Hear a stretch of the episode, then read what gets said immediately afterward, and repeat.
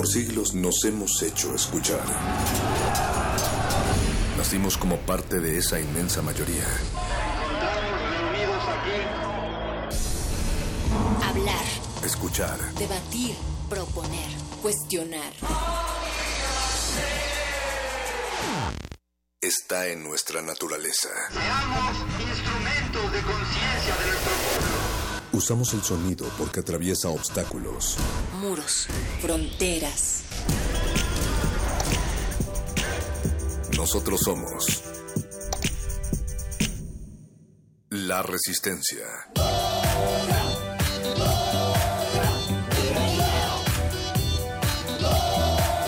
Resistencia modulada.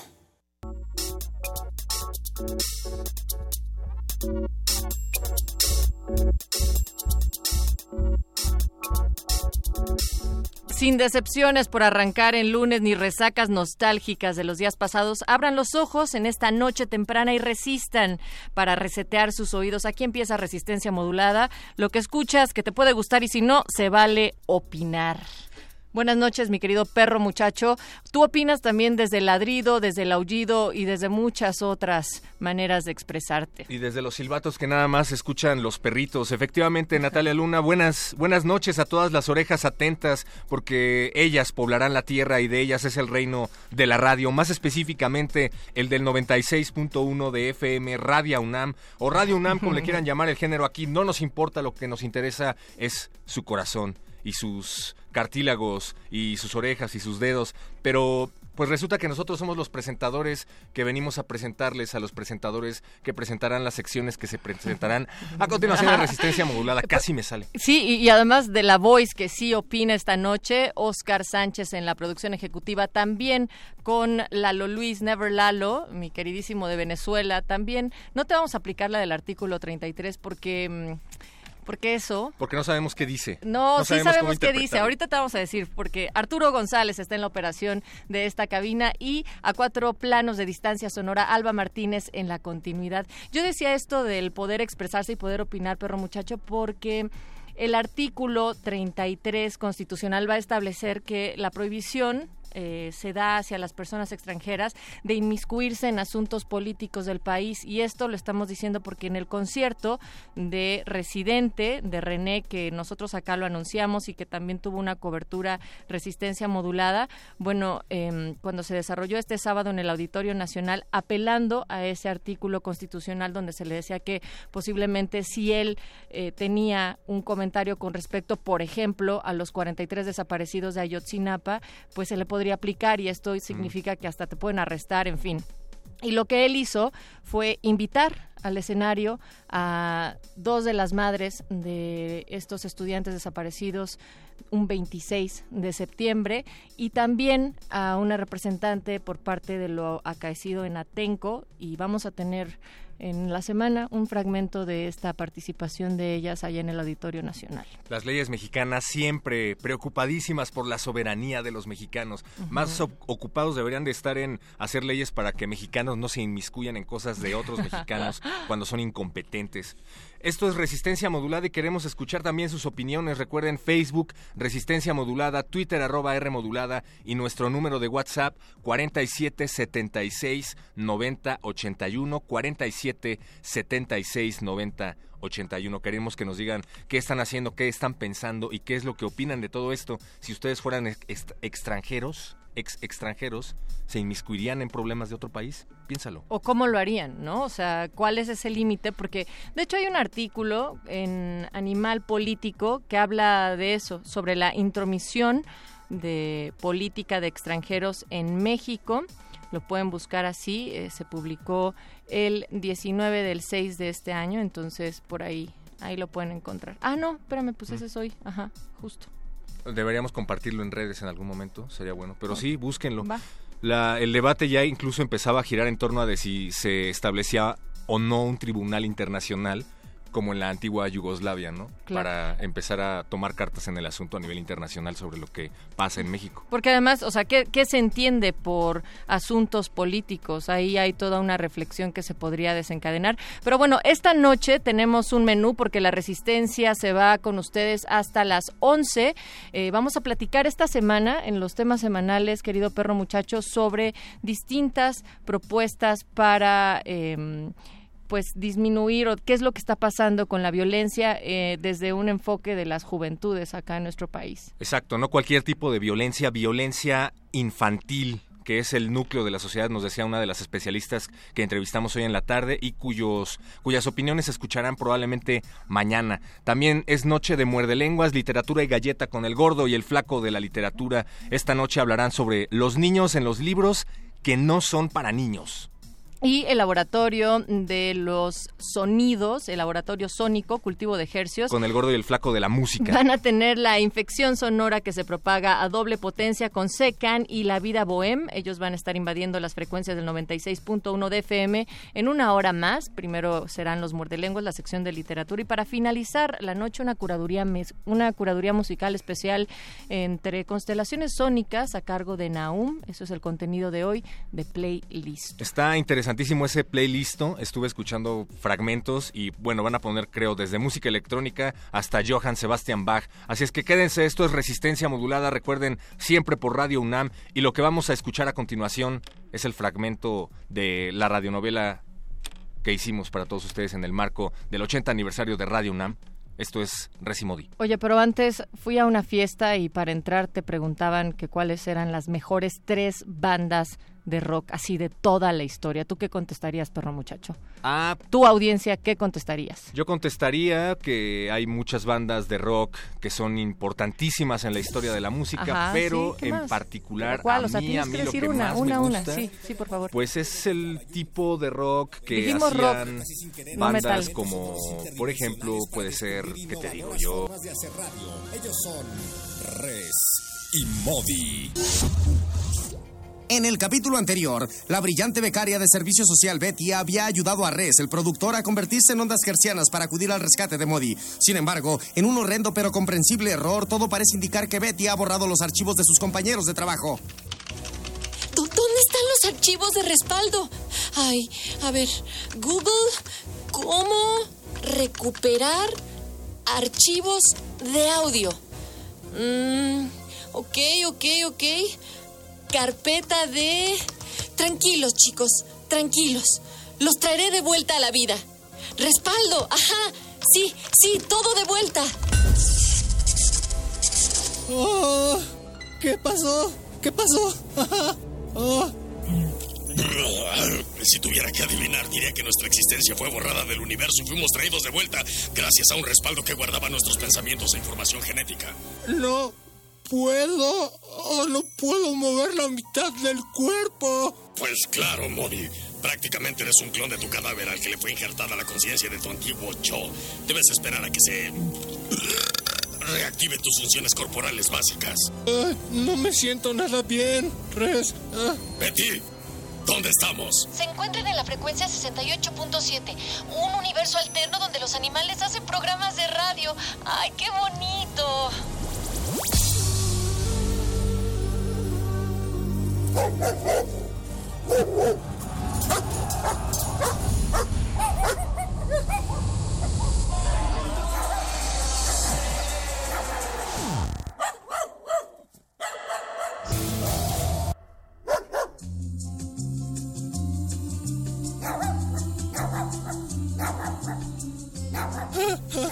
Mira ese perro. Toma nota, Modi. Nos haríamos ricos con un proyecto así. Creo que es una mesa de debate. ¡Qué horror, Modi! Yo también lo estoy entendiendo. ¡Sácanos de aquí, Betty! ¿Y cómo hago eso? En la consola hay un botón grande, rojo y brillante que dice cambiar frecuencia. Solo presiónalo. Me, me dijiste que la consola era muy difícil de operar. No, dije que era difícil de operar para ti.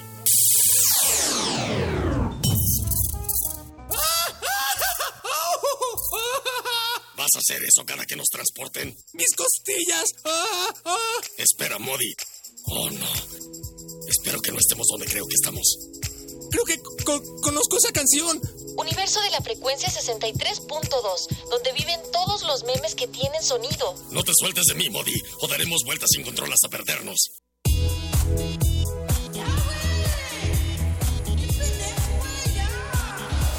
Nuestros héroes darán vueltas en el infinito hasta que la fuerza centrífuga los haga papilla. No, ni mega. Podrán volver a nuestro universo para vender la idea de Radio Pug. Voy a sacar el. ¿Qué otros fascinantes universos sonoros conocerán después? La respuesta a esta y otras incógnitas serán reveladas en el próximo episodio de Resimodi. Por resistencia modulada. Resistencia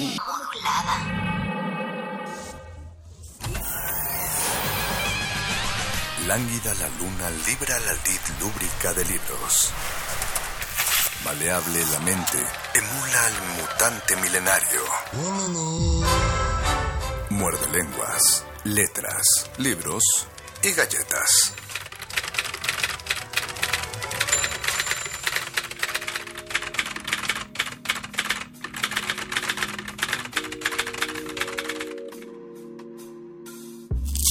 Muerde lenguas. Muerde lenguas. Muerde lenguas.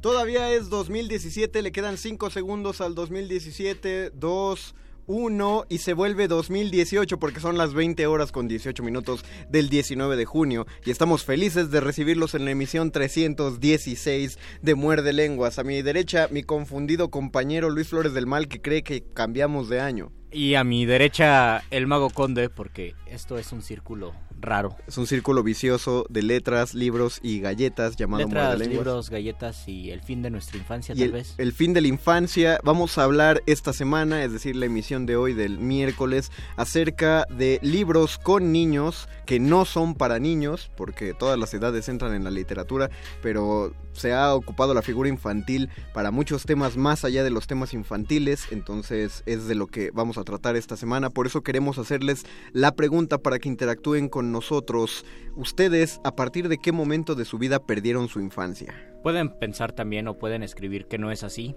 que nunca murió su infancia, que tienen a un niño contento y si murió, pues también que nos lo digan. Incluso pueden ser los momentos más extraños como cuando se te descompuso el Tamagotchi o cuando... mm, a mí, por ejemplo, cuando no me trajeron los Reyes Magos la primera vez y bueno, La- ya la definitiva vez... O cuando te traen una gorra en lugar de juguetes, ahí dices, creo ¿Cuántas- que ya no soy ¿Cuántas niño". veces perdiste tu infancia, Luis? Muchas Flores? veces la fui perdiendo por partes. Es que la infancia es una pared de ladrillos que poco a poco se fragmenta. Ah, Entonces se muere el Tamagotchi, cae un ladrillo. Descubres que hay un canal para adultos en cable, cae otro ladrillo. Este, y así van cayendo los ladrillos. No te traen los reyes, cae otro ladrillo hasta que acabas Y el- este, desladrillado. Y el libro y el libro que terminó de deslapidar tu pared de la infancia. El libro que terminó de deslapidar. Así un libro que te, que te dio tal conocimiento sobre la vida que dijiste, ya, ya soy niño grande, Quizás- ya puedo andar en la bici sin rueditas de soporte. Tienen que ser dos libros. No el primero era una eh, era un testimonio del Submarcos. Era el año 1998, acaba de pasarlo de Acteal, estaba en boga hablar del ZLN y no sé por qué llegó a mi casa un libro de entrevistas del, al Submarcos y yo lo leí y me gustó mucho y creo que ahí fue el primer paso porque dije este libro no es para niños y yo estoy leyendo algo que me interesa. Y ya después en la secundaria, el- una novela maravillosa que es El País de las Sombras Largas. Esa novela llegó a mi casa, la leyó mi hermana, mi papá, mi hermano, mi otro hermano, mi mamá. Y porque era como alguna cosa familiar, también yo la leí. Y dije, ahora sí, adiós infancia. Tal vez.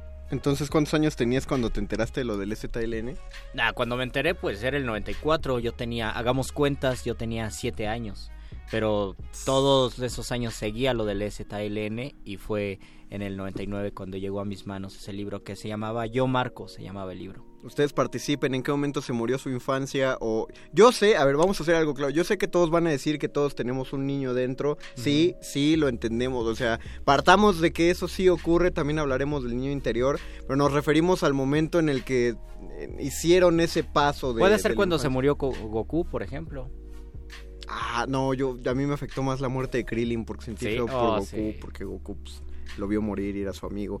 Eh, no, no, no, pero O cuando queremos se muere saber- el señor Piccolo. Eso es triste. Ah, ese también es muy Ese triste. capítulo es triste, ya. Entonces díganos, tenemos redes sociales, estamos en Facebook como Resistencia Modulada. Tenemos un Twitter, arroba R modulada. Y tenemos un, voy a preguntar a producción, tenemos un número de WhatsApp. Ah, sí, Yo aquí creo que está. sí. Aquí está el número de WhatsApp, es, Es el 47 76 90 81. 47769081. ¿Cuándo, cómo, por qué, en qué circunstancias murió su infancia? Queremos Eh, saberlo. Queremos hacer también nuestra transmisión de streaming, pero estamos teniendo problemas con el internet. Pero me lastimé la cámara. rodilla. Nos lastimamos la rodilla, pero en un momento ya estaremos llegando hasta sus computadoras, así que no se pierdan el Facebook de Resistencia Modulada eh, y coméntenos. Pero aparte, no solo se trata acerca de libros que nos hacen perder la, la infancia o, o libros que...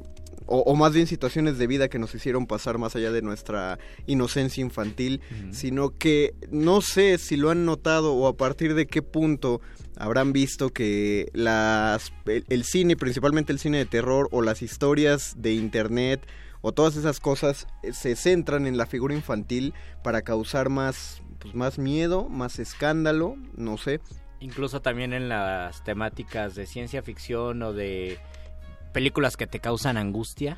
Y ahí entran también los libros. Está la figura infantil porque dices, ¿cómo se va a perder, no? Yo- y yo creo que tiene que ver con eso. Habría que preguntar qué es lo que tiene la sociedad en general eh, con los niños. No sé si tengamos esta, esta idea platónica de so- planteaba Platón de que la- en la sociedad toda la sociedad es responsable de la educación de los niños. Entonces toda la sociedad debe eh, debe respetar o debe tener como muy sagrada la idea del infante y por eso nos parece algo eh, escandaloso y detestable el hecho de que un niño sea sometido a una situación límite, como ocurre todos los días, niños que viven guerras, niños que viven la trata de personas, eh, no sé qué otras situaciones te- tremendas. Hace 10 años que entré a la facultad, caminaba por la facultad de Derecho y había niños de 7, 8 años trabajando, boleando los zapatos a los profesores o a la comunidad universitaria. Es una de las escenas que me ha conmovido. Yo no sé si todavía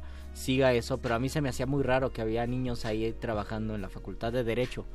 Era una cosa extraña. ¿Y por qué, y por qué de- más bien, por qué dentro de la, de la facultad, no? Porque los Sí. niños que dan bola, creo que es una, una cosa que ha existido de toda la vida. Mi, mi padre cuando era niño daba bola en las calles de... Creo que todavía Lula da Silva. Creo que todavía vivía en Atlisco. Lula da Silva también.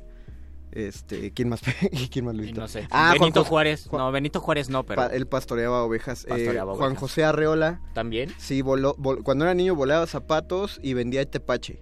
Órale. Y después aprendió a encuadernar libros y cuando los aprendió a encuadernar empezó a leer. Era, Mira. era un autodidacto completamente. En ciudad, no, en Zapotlán el Grande, que era tan grande que después lo nombraron ciudad...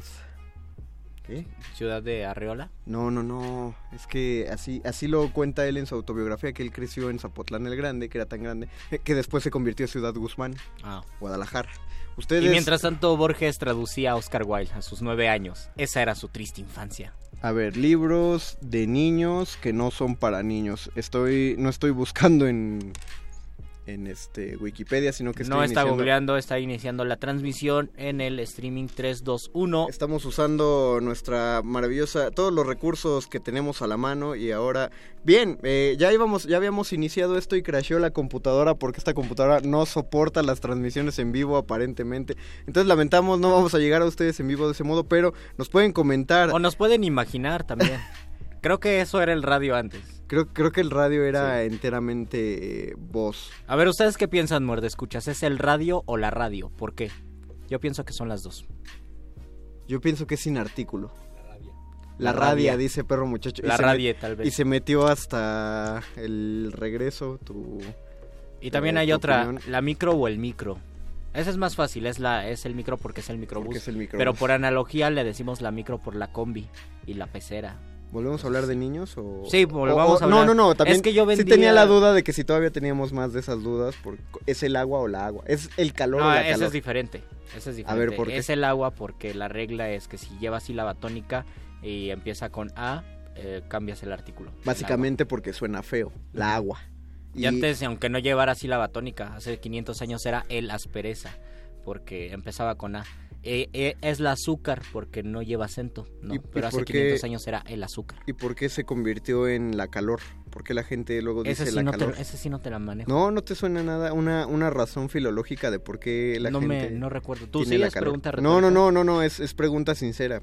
Porque a mí me da, me da risa, pero no, no despectiva. sino- Seguramente la calor es arcaísmo. Es O un sea, arcaísmo, Hace definitivamente. 500 años se decía la calor, pero no sé por qué cambió el género. Tal vez porque, en, no lo sé, voy a buscarlo, pero seguramente en latín era neutro. Y todas las palabras neutros se iban para el masculino o femenino. Va, Puede ser. lo Continuaré entiendo. informando. Hasta aquí el reporte, Hasta aquí el reporte. lingüístico. Eh, antes de, de pasar a pausa, vamos definiendo más el tema eh, acerca de niños en libros que no son para niños. Eh, de entrada el término, o más bien entender como, como al niño como una figura humana, pensante, eh, psicológicamente compleja, es una idea relativamente nueva. Eso tiene un montón de, de- de cuestiones de la educación. Y un trasfondo pedagógico, psicológico. Exactamente, pedagógico más que nada. creativo, artístico, decir, ser niño de nuevo para poder crear, ¿no? Del- en cuestión de imaginación, el niño se relaciona con la imaginación y el creador sino se relaciona con la imaginación. Después ya se volvió muy eh, difícil hacer la, o más más fácil hacer la imagen del infante, más bien lo difícil se volvió a entender lo que era la adolescencia, porque cuando digo antes no estoy hablando de muy antes, todavía en la década de los 40 del siglo pasado, uno pasaba de ser niño a ser adulto. Y ya se acababa. A partir de los 15 años, eh, sí, a partir de los 15 y años de ya. ser adulto a ser un hombre viejo veterano a Pues los ya. 35 ya eras veterano viejo ya podías morir y hacer tu testamento. Ahora el Fonca dice que eres joven creador hasta los 34 años, así que todavía tenemos El- en el Injuve oficialmente deja, eh, un joven se considera joven hasta ante la ley hasta los 29 años. Ah. Estoy en mi último año de Yo juventud. también. Ya bueno, después seguimos. seremos chavorrucos. Y nos van a correr de resistencia Y ya dejaremos muerde lenguas porque, porque, este es radio es para jóvenes. Exacto, radio para jóvenes y no podemos ser unos viejitos haciendo Así radio. que para vayan mandando sus solicitudes. Vamos a hacer un programa que se llama, nos van a poner un programa que dijeron que se iba a llamar sentido contrario, creo. Oh, no. A ver qué hacemos con él. No, gracias. Cambio de tema. eh, es- bueno, entonces, no ubicar al niño en la literatura como, como niño, o sea, enteramente tratarlo como infante, pues también debe ser un tema bastante reciente. Pensemos, por ejemplo, en esta novela del varón rampante. Eh, inicia con, con un idilio que se genera entre un niño que, que es varón de, un, de unos terrenos. Varón con B grande. Varón con B grande. Y una niña que conoce por ahí que es una niña eh, caprichosa, también de buena familia. Y, y a partir de un despecho que tiene con ella y un desencanto que tiene con su familia, este niño, varón rampante, eh, decide jamás volver a tocar el piso por una apuesta que hace con la niña. Entonces empieza a vivir en los árboles y nunca baja de los árboles y aprende a saltar de un árbol a otro. La novela es muy padre porque inicia en esta edad temprana del muchacho, pero luego empieza a cambiar a, cómo crece, cómo se desarrolla, cómo llega a la madurez viviendo entre los árboles. Oh. Pero no es un enfoque infantil, aunque la historia No. suene como muy, muy fantástica y de hecho lo es. Eh, perdón, hice una pausa porque me quedé pensando. No está concebido como literatura infantil, pero Sí, tal vez creo. na- nada más debamos partir desde el contexto, porque pensar literatura infantil qué es, yo no tengo idea, la verdad. Y creo que entre más quiero saber qué es, más confundido Es que estoy. sí, es que eso iba. No fue concebido como el siglo pasado concibió la literatura para niños.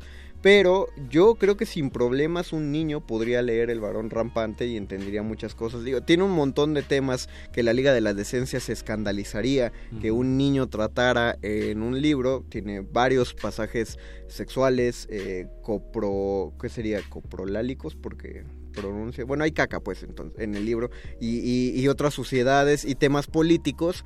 Pero eh, fuera de eso, creo que un niño podría disfrutar bastante la lectura. Oh. Pero bien guiado. Van a tener un niño que les hace muchas preguntas acerca de la vida, pero... Y llega un momento a los 11, 12 años que uno dice, ah, quiero leer otra cosa. Y, te, y empiezas a buscar libros, los libros prohibidos que en realidad no Ándale. son prohibidos, pero gracias a esa curiosidad muchos se vuelven lectores. Ahorita en el siguiente bloque deberíamos hablar de los libros de transición, de cuáles libros se vuelven aptos para justamente para que un niño deje, eh, empiece a dejar de leer la- lo- los libritos que dicen que son para ellos de pasta dura y de pop-ups y de animalitos que hablan y, se, y empiecen a hacer poco a poco el pase a, a literatura juvenil. Pero vamos a hacer una pausa musical. Quiero preguntar a producción, ¿puedo mencionar la canción que está aquí? Hablando acerca ah, qué, entonces... qué bonito esa canción. Yo me la sabía y lloraba con esa canción cuando tenía tres años. Ahorita te abrimos... eh, ¿Tres años? Sí. No, pues yo sí me te la sabía deprimías. Y, y me decían, cántala, cántala. Y yo decía sí, y la cantaba y me decían, te voy a dar un dulce si la cantas. Yo la cantaba y no me daban un dulce, pero. Y te me ponías más triste. sí, pues ahorita te abrimos el micrófono para No, que no la lo voy a cantes hacer, al público. voy a llorar, no puedo. Amigos míos, pónganse tristes, pónganse depresivos porque la imagen infantil ya no tiene la santidad que solía tener o no sé si alguna vez la tuvo. Esto es del Tri, El Niño Sin Amor.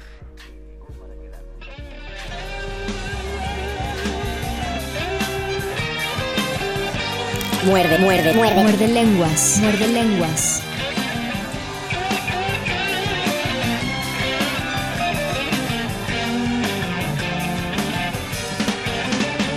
Él nació, qué sé yo, porque quiso el destino, porque quiso Dios, yo no sé, porque fue.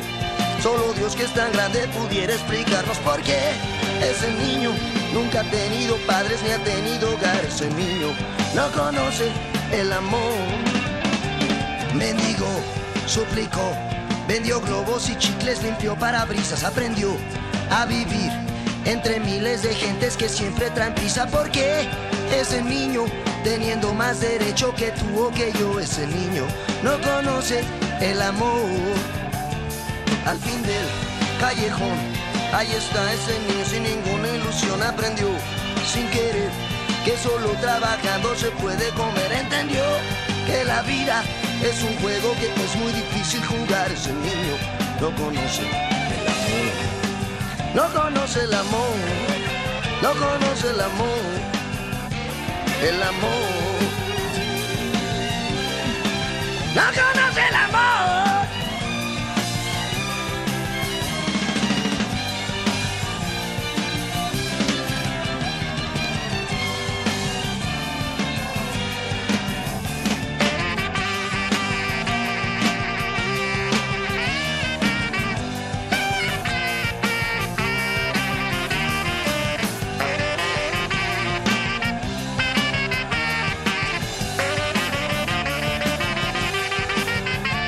Al fin del callejón.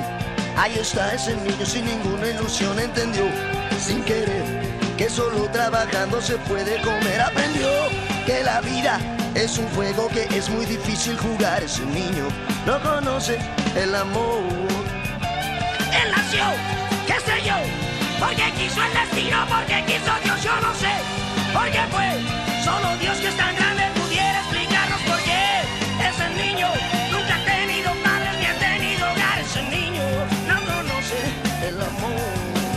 no conoce el amor. Ese niño no conoce el amor.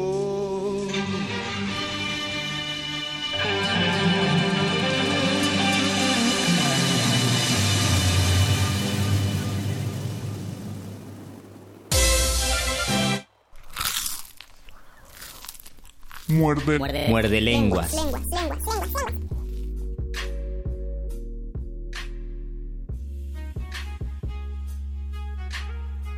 Síguele cantando, Luisito. Al fin del callejón, ahí está ese niño sin ninguna ilusión. No, qué horror.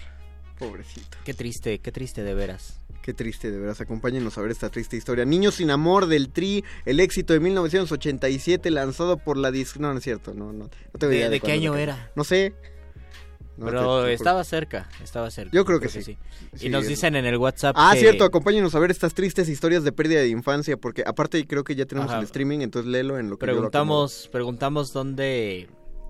¿Cuál era la pregunta? Se me, se me Que, fue. que a partir de qué momento ¿En qué momento perdieron la infancia? perdieron la infancia. ¿En qué momento perdieron la infancia? Y nos Exacto. dice 6432, el día que descubrí que mi padre engañaba a mi madre. ¿Y por qué bajas la voz? Malditos traumas de la niñez. Porque No. así se tiene que leer. Es que sí está heavy. El día que descubrí que mi padre engañaba a mi madre. Y, y Mitch nos dice el diario de Ana Frank porque lo leí cuando tenía 13 y se me hizo muy triste lo que vivió Ana cuando ella tenía la misma edad que yo.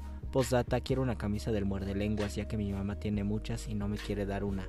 Ah, lo sentimos, se nos acabaron las playeras de muerde lenguas y Ah, las placas con el nombre de Bort, pero les podemos dar una, revi- una revista, una playera de cultivo de ejercicios si quieren o del buscapiés. O bien si lo prefiere de... Si ¿De lo- qué más se puede? venimos imaginando y una placa de perro muchacho o una foto con perro muchacho si la viene Pero a bueno, sí recoger tenemos al horario pertinente. Nada más que haremos una dinámica después. ¿Para qué? ¿Para dar playeras? Sí, También tenemos libros que vamos a dar el, el miércoles. Oh, qué bueno. Oh, qué, qué, qué maravilla va a haber de regalos. Perdón que hable así, es que ya estoy Y acomodando. qué lástima, y qué lástima, porque yo no voy a venir el miércoles, así que van a tener un muerde lenguas con un invitado especial que estará en mi lugar. Que será, todavía no lo... no- Literalmente en mi lugar, en esta silla. o sea, en esa silla. Ahora Así sí, es. ya estamos a través de nuestra transmisión streaming de Facebook. Me pueden ver con mi suéter de abuelito porque no quisieron apagar el aire acondicionado, entonces yo no me voy a arriesgar a enfermarme.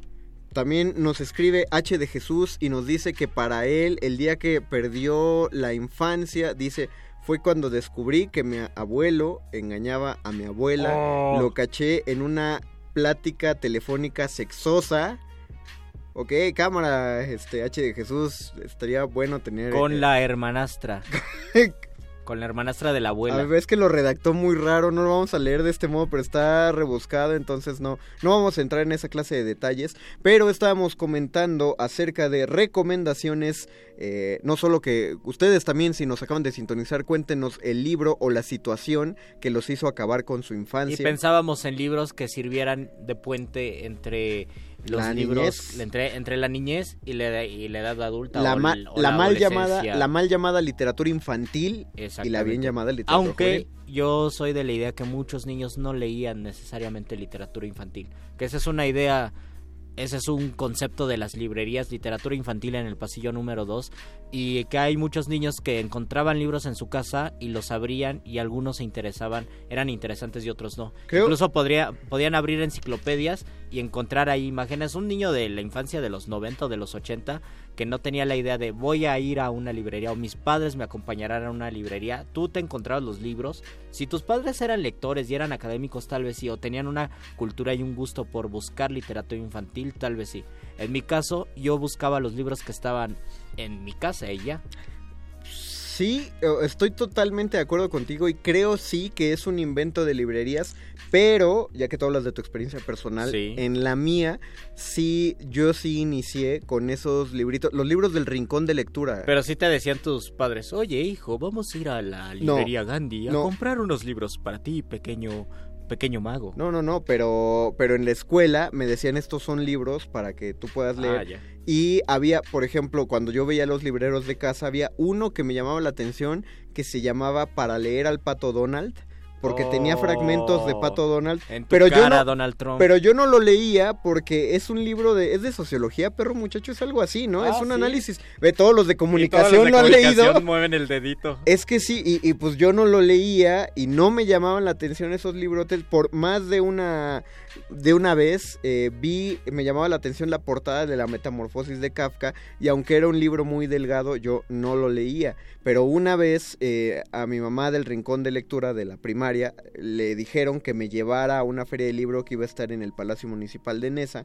Fuimos y a mí me voló la cabeza la cantidad de libros que había, porque había de esos libritos que pasabas las páginas y hacían una caricatura. Ajá. Y de ahí me compré el primer libro mío que yo dije, quiero un libro y quiero este que se llamaba Tengo mi real y medio. Y era un libro de 18 páginas y más dibujos que letras. Pero yo atesoraba el hecho de decir, ya tengo mi primer libro. Oh, Entonces, bien. en lo personal sí me funcionó el hecho de que existiera un tipo de literatura infantil. De ahí un tío mío me regalaba libros como mitología griega para niños. Ajá. Que eso, Sí, por sí. ejemplo, también es otra cosa. O sea, la mitología puede ser muy interesante. Las adaptaciones infantiles. Las también. adaptaciones infantiles son muy padres, te quitan, eh, no, deja tú detalles sexuales, no te los quitan, siguen diciendo, él tuvo tal hijo con tal, pero más bien te lo simplifican, porque ya ves que en la mitología hay como, o sea, tú hablas de Neptuno, pero resulta que Neptuno no solo era un dios, sino que también fue el rey de quién sabe qué año de Creta y bla, bla, bla, entonces te confunde Puede mucho. ser, puede ser eso que lo, que lo recorten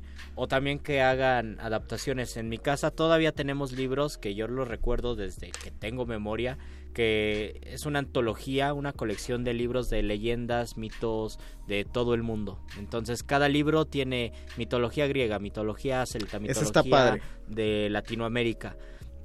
Lo curioso es que a mí nunca me llamó la atención en la infancia. Me llamaba la atención porque mi mamá me los leía, pero no porque yo eh, auténticamente fuera y tomara un libro. Me llamaba la atención otras cosas y más por los dibujitos, por ejemplo, pero porque en mi casa no había libros infantiles, me gustaba abrir los libros de Rius. Y aunque eran Ah, dibujos rarísimos, y yo y tal vez no los leí hasta los 12, 13 años que lees La panza es primero O no, o no o- consulte a su médico y dices, claro que sí, me voy a volver anarquista Yo y pensé, vegetariano. yo y pensé que era demás". marxista por leer Sí. Marx para principiantes a los 11 años. Y leí el ABC, por ejemplo, la, la historia de la historia del Che Guevara y uno crece feliz. Yo crecí feliz leyendo los libros de Rius y era en mi infancia eran los dibujos, los libros con dibujitos que yo conocía. Tenemos comentarios ya en el streaming.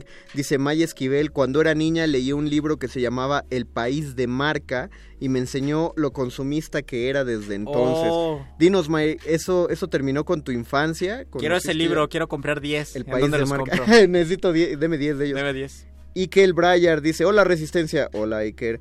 Y Maya Esquivel vuelve a comentar, mis padres creían que era innecesario comprar libros, así que lo que hacía era leer el diccionario y aprendí a decir groserías que nadie entendía. Oh, Qué- interesante. Qué bonito juego.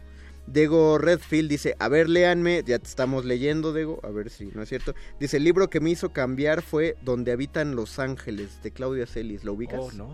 ¿Nos No. puedes contar, por favor, Sí, Dego, por favor. de qué trata? Y Mónica Sorrosa dice, tanto calor y Lufloro Consuet, nuestra amiga compañera que- Lu- Lu- Mónica Sorrosa. Es que dejaron el ventilador prendido y de verdad está muy frío y yo tengo miedo de enfermarme. Pero si apagamos el ventilador, esto se vuelve un horno. Y qué lástima porque tengo una playera del Muerde Lenguas que ya que es de la edición Ya- del año pasado. Ya quítatelo, el, el streaming quiere ver carne tuya. ahorita, ahorita me lo quito. Vamos sí, a, vamos a llegar al último fragmento del programa y vamos a seguir. Ahora sí vamos a hablar de estos libros de transición. Vámonos a otro tema, entre todos colaboren. Facebook Resistencia. Modulada. Twitter, arroba R modulada. WhatsApp 55 47 76 90 81. Estamos hablando de libros que nos van a ayudar a transitar de la Manden- infancia. Manden por favor la las fotos de sus libros de texto gratuito, de libros de lectura, que eran tan bonitos. El de Pita descubre una nueva palabra y todos esos. O sus libros que ya Oh. están todos acartonados porque Sí. con ellos descubrieron su propia pubertad. Mientras tanto vamos a hacer una pausa musical. Nos pide producción.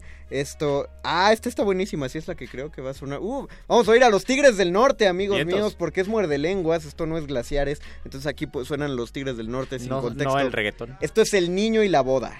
Venga. Esta sí es muy triste, Luisito. Óyela bien. Póngale atención, es un rolo, no, no. alguien tiene un impedimento para que esta unión se realice, que lo diga ahora o que calle para siempre. En la puerta de la iglesia llora un niño, en su interior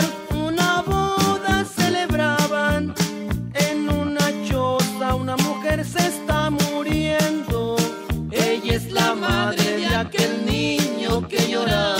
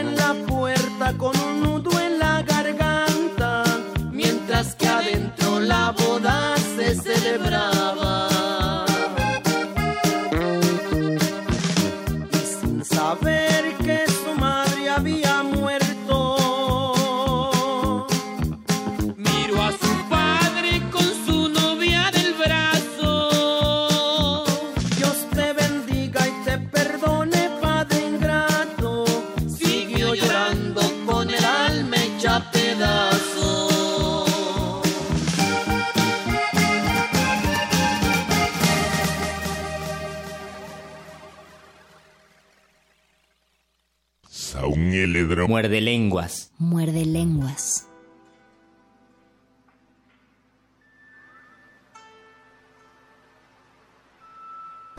El niño y la boda de los Tigres del Norte, ubicada entre las 20 canciones más deprimentes del top Qué triste, 20 de. Muerde Lenguas. Qué triste, de veras. Estamos en Facebook como Resistencia Tenemos Modulada. un Twitter, arroba R modulada. Estamos hablando acerca del fin de la infancia y de, la- y de los libros que nos ayudan a transitar de la infancia a la juventud. Y ya nos llegó al número En de WhatsApp, WhatsApp, 47 cuatro, ajá. 76 90 81. En el 47769081 nos dice 2659. Ni a niñez llegué. Saludos. Ni a niñez llegué. Oh, es- esa fue una vida difícil, dura. sí. Saludos. Y nos dice al micro, 31, 3109.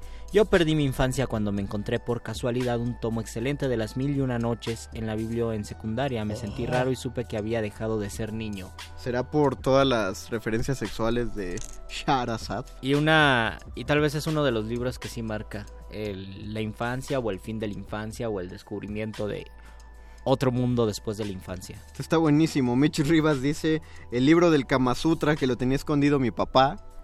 Bien, bien por el papá. y- Escondido en el baúl secreto de los misterios. Docto y, y- y Picarón, ese padre. Iván Flores, yo leí de chavito el manual del perfecto ateo y sí, me volví ateo. Recomendable Sí. lectura para sus niños. Fernando Snamboli, una saga que me gusta es la de Crónicas de la Serpiente Emplumada. Es gratis, además, una ucronía excelente. ¿Acaso, Fernando, es un libro que tú escribiste y que está en tu blog y por eso dices que es gratis? ¿Es una manera de hacerte No, promoción? no, las ucronías son de Oscar de la Borbolla. Ah, ya. entonces, pero no lo sé. O sea, él escribió ucronías, Oscar, y que, pero y no que él quiere que le regales tu playera. Sí, yo lo sé, está muy Y Maya Esquivel dice, el libro que terminó con mi infancia fue a los nueve años, casi puberta, fue Cómo cuidar de tu bebé, de Arnold Kessel. Oh. Y me di cuenta que lo mío solo era una etapa. Ah, Qué triste, qué O sea, raro. es un manual, e- es de lo que trata el libro en su título. Tú, tú sí dijiste el libro que te hizo transitar, ¿verdad, Luis? Pienso, pienso en el del, el del subcomandante Marcos y no sé si otra etapa, ya a los 14 años, no sé qué pasa ahí.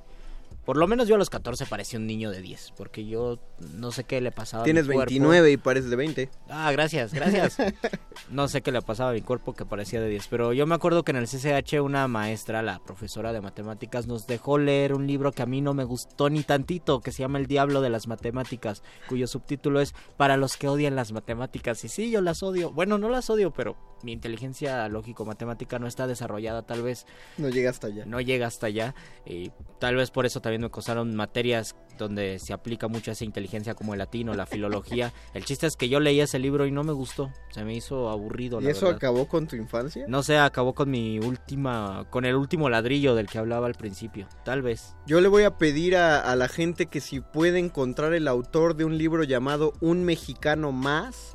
Es un libro pequeñito que ya solo lo encuentras. Tú sí lo ubicas, querido Voice, nuestro productor Voice. Pequeñito, delgado. Tiene en la portada a un tipo escribiendo en, máquina de escribir, pero en su cama, con una boinita como de, justo, eh, boina, de no, visera de escritor. Ah, exacto, una visera de escritor de lado. Y habla justamente, ya es un narrador en primera persona desde la etapa adulta que está narrando de su tiempo en secundaria. Y habla del primer sueño húmedo que tuvo con una chica, de cuando descubrió que esa chica se acostaba con el maestro de civismo, de las primeras borracheras que se ponían los de la secundaria, de los primer, las primeras veces que empezó a tener opiniones políticas. Entonces es un gran libro para hacer una transición y que entiendas tu nueva manera de pensar. Búsquenlo, un mexicano más. Maya Esquivel dice, ah, claro, Juan Sánchez Andraca. Dice, también lo leyó a los 12. E- Eres de nuestro de nuestra banda, May, porque eh, Juan Sánchez Andraca escribió, escribió un gran libro ese. Ese. 12 años es digno. Y con eso llegamos. ¿Hay otro mensaje? Hay un mensaje de Alicia Clayton. Dice, con el libro salvaje de Juan Villoro yo me reencontré con mi infancia. Ese también es una pregunta buena, ¿no? Pero no, Se reencontró ahorita con el libro no, salvaje que de Juan Villoro. Saludos, muerde lengua. Saludos, Alicia. Saludos, Alicia, pero lo que queremos es cuándo, cuándo te saliste ¿Cuándo te de saliste? la infancia, porque sí, ya sé que todos tenemos el niño interior. Yo quiero crueldad en el mundo. Quiero que cuando descubrimos que los niños en Kenia eran reclutados para, para trabajar para Connie. Cuando escuché Y- El Niño Sin Amor, definitivamente Cuando a los tres años dije, Cuando ese el niño, y no conoce boda. el amor. Pobrecito, sí, Sí. esa clase de cosas. Y antes de que nos pongamos más heavy, vamos a la hora de la iluminación, el último segmento. El del momento apoteósico de la noche. Con el doctor Arqueles.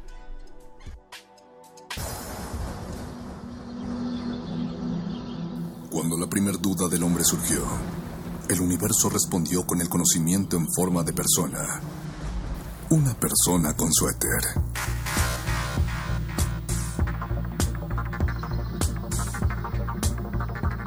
Es la hora de la iluminación con el doctor Arqueles.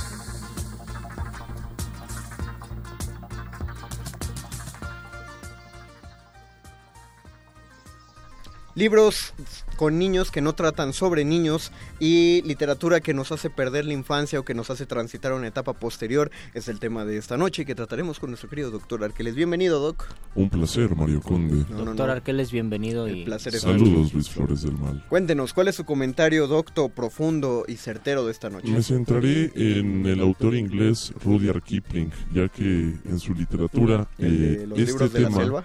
sí, precisamente, y autor también de Kim, es recurrente esta mención de una figura infantil que a través de ciertos de ciertas experiencias en su vida llega a convertirse en un adulto. ¿Como qué clase de exper- experiencias feas o como las que todos vivimos? Sí, precisamente parece que, que en ambos libros lo que le preocupa a Kipling es presentar cómo las experiencias de la vida se reflejan en la construcción de una moral y de un carácter para este personaje infantil y ese personaje infantil al final se vuelve responsable o adquiere cierta posición de poder y de acción dentro del contexto en el cual aprendió precisamente todo eso. Y el ejemplo, como tú decías, de los libros de la selva es el más importante porque finalmente es una metáfora directa. El niño es soltado en la selva y a partir de lo que vive en ella aprende a sobrevivir y a convertirse en un adulto, en un hombre. Porque yo no había hecho esa lectura jamás. eh. Porque hemos visto la película de Disney y todo es diversión y canto. Pero no todo es diversión y canto. También es pensamos de las que- más oscuras que Pero tiene. también pensamos que los libros donde aparece el niño aparece más como un prototipo, la figura de algo que nos va a tener que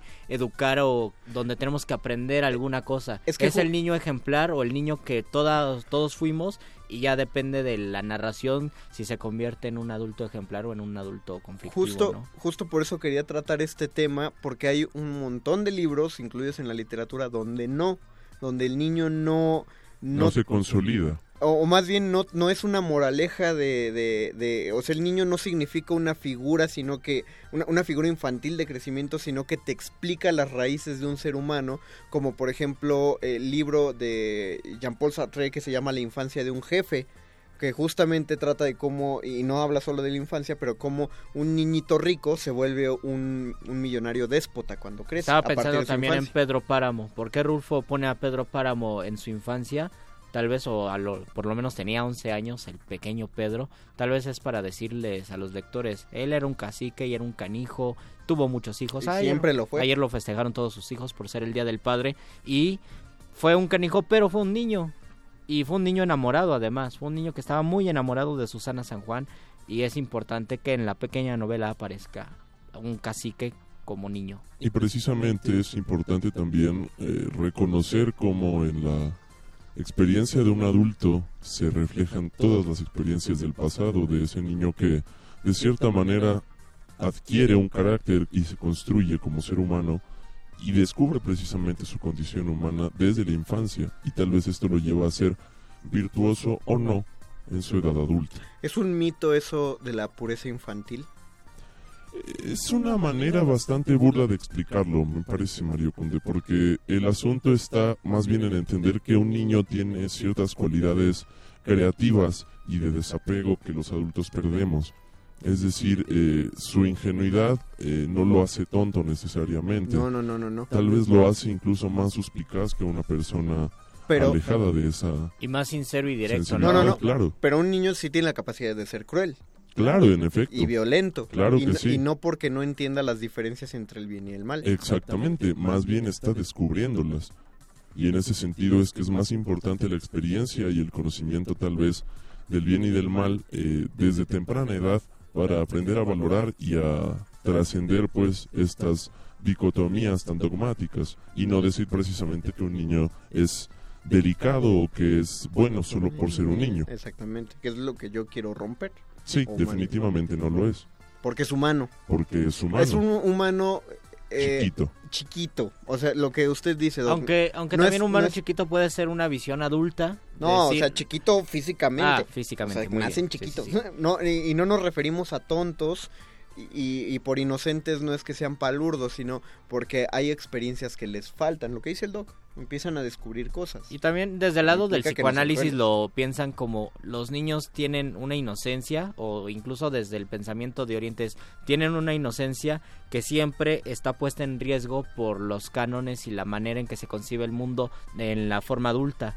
Los adultos in- inconscientemente hacen al niño un adulto pequeño y por eso la idea del adulto pequeño. Hacemos que el niño sea, pe- sea un adulto pequeño cada vez que le decimos eh, tienes que actuar de tal manera, tienes que saludar de tal manera y se va perdiendo esta capacidad espontánea que después se recupera en cuestiones artísticas. Esa es la palabra ejemplo. adecuada, Luis Flores del Mal. Espontaneidad, Eso. no inocencia, no Ah, bondad natural, es una espontaneidad que todos conservamos. Es esto que pasa cuando un niño llora y se enoja y a los cinco minutos ya está feliz y jugando. Es natural y es espontáneo en él, no está apegándose a las circunstancias. Con Me esto gusta, me gusta. debemos irnos. Debemos irnos Yo, con ya esto, que no voy a estar el miércoles voy a recomendar ya mi libro. Pero rápido. La traición de Rita, ay a ver si lo pronuncio bien. La traición de Rita Hayworth de Manuel Puig. Bien pronunciado, Luis. Es un libro maravilloso donde aparece un niño Toto que es increíble. ¿El niño es Toto o así se llama? Se llama Toto el Ah, niño. Es increíble y tiene una infancia loquísima y es muy inteligente y poco a poco, como avanzan las páginas de la novela, te vas dando cuenta que es un niño muy especial, muy inteligente y con un corazón enorme. Léanlo de verdad, me gusta un montonal ese libro. Te vamos a extrañar mucho el miércoles. Yo los voy a extrañar Flores, más. Pero te vemos que te vaya bien en Jalapa. Sí, me voy a Nos Jalapa. vemos eh, el próximo viaje, lunes. Mientras tanto, ustedes, Radio Escuchas, los escuchamos el miércoles a las 8 de la noche. Sintonicen Resistencia Modulada. Aquí en Habrá Muerde streaming, Lenguas. yo creo. Habrá streaming, estaremos felices. Muchas gracias a Voice en producción, a Yeso en asistencia de producción. Muchas gracias, Arturito, qué bueno que estás en los controles técnicos esta noche. Eh, doctor Arqueles, nos despedimos de estos micrófonos. El Mago Conde. Luis Flores del Mal, Y el doctor que les continúen en resistencia modulada. quédense a la nota nuestra. Quédense a la nota nostra y después a cultivo de ejercicios. A esta hora exactamente hay un niño en la calle. Hay un niño en la calle.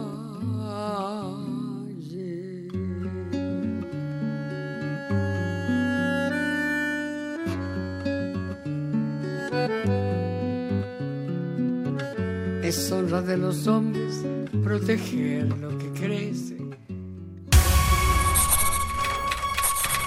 Los locutores del muerde lenguas se quieren deslocutor y muerde lenguarizar. El que los deslocutor y muerde lenguarice, buen deslocutor y muerde lenguarizador será.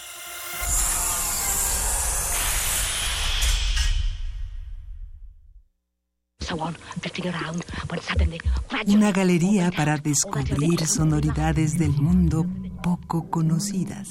Abre la puerta del Gabinete de Curiosidades.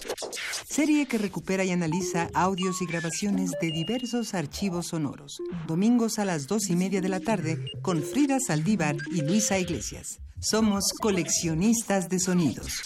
96.1 de FM. Radio UNAM.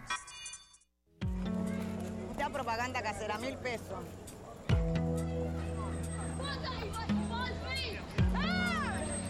Of your country.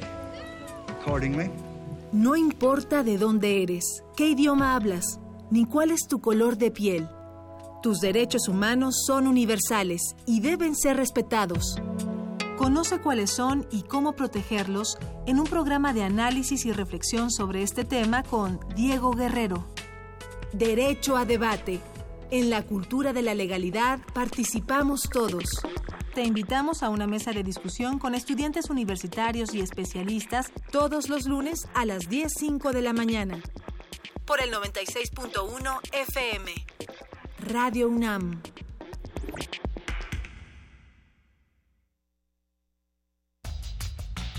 En el Museo Nacional de las Culturas conviven deidades egipcias, guerreros de terracota chinos, armaduras de samuráis, dioses griegos, piezas prehispánicas de Mesoamérica. En la muestra 78 más 52 igual a 130 razones para celebrar la diversidad cultural del mundo, que exhibe 130 piezas de su acervo tanto de distintas épocas como de diferentes culturas. En el Museo Nacional de las Culturas se ubica en moneda número 13, Centro Histórico.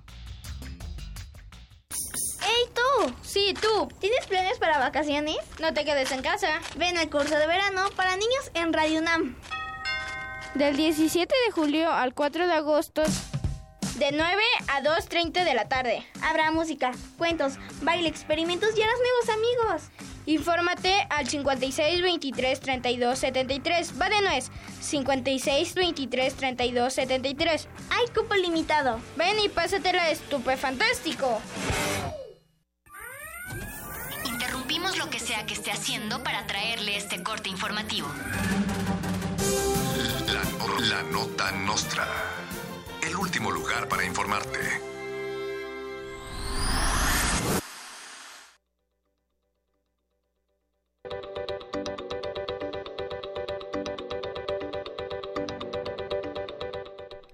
La Mars revela que despidió a Adela Micha porque la conductora no quiso meterse un condón por la nariz y luego sacarlo por la boca.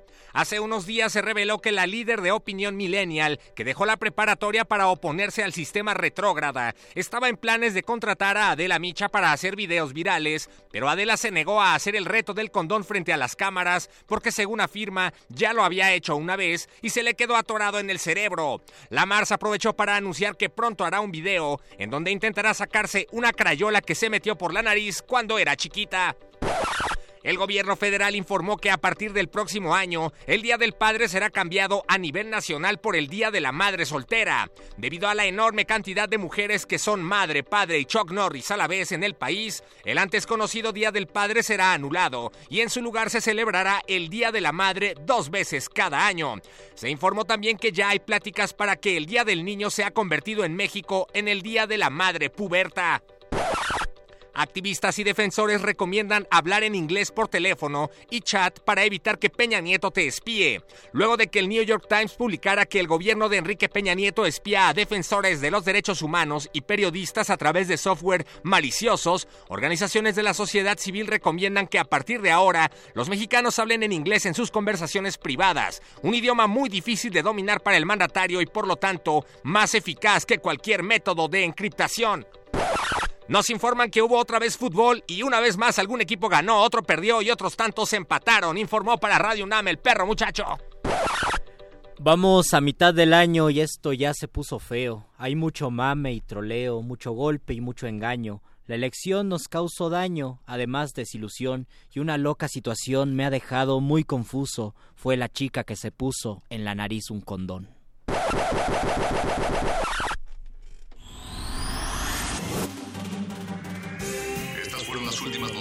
Que debiste recibir.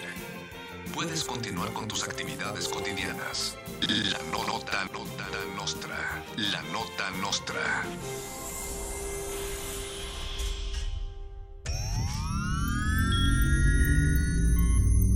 Hemos visto historias que definen la identidad de una época.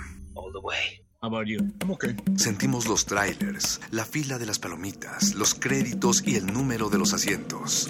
Nos gusta el cine. Todo el cine. Y queremos platicar, debatir y discutir sobre él. De Retinas. Un horizonte sonoro para vivir el cine. Bus, right? Martes, 21 horas. Por el 96.1 de FM. Radio UNAM.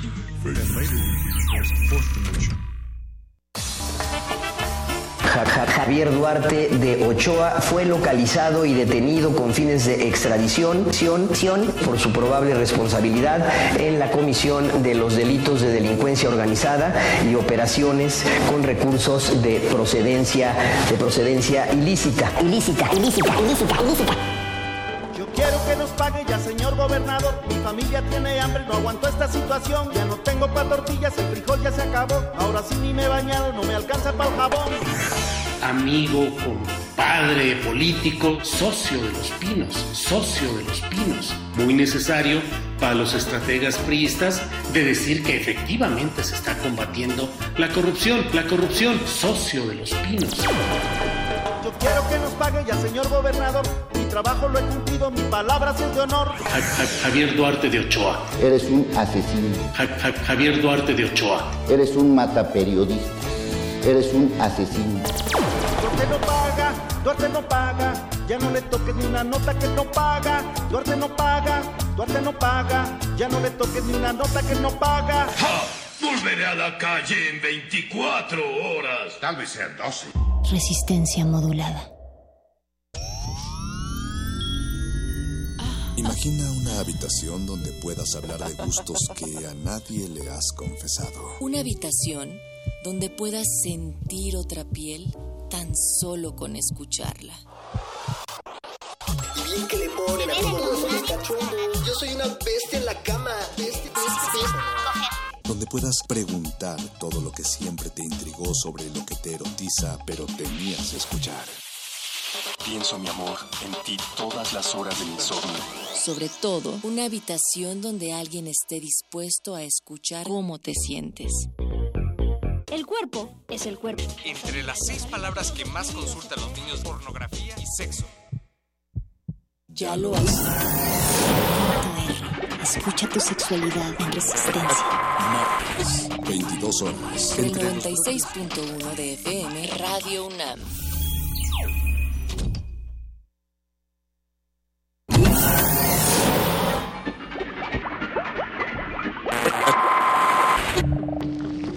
Entre los brotes culturales silvestres y la hidroponía acusmática se encuentran las conversaciones cantadas. Estudiamos el milagro de la música libre en el aire. Cultivo de hercios. Frescura en la flora musical.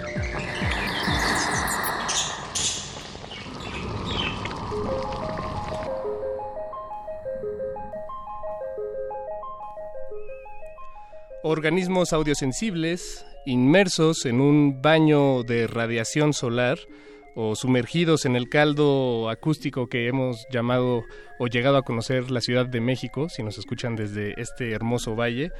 Sean bienvenidos a otra emisión más de Cultivo de Hercios, el laboratorio musical sónico de resistencia modulada, donde germinamos las propuestas emergentes, algunas de ellas, que hacemos llegar hasta sus oídos por el 96.1 de FM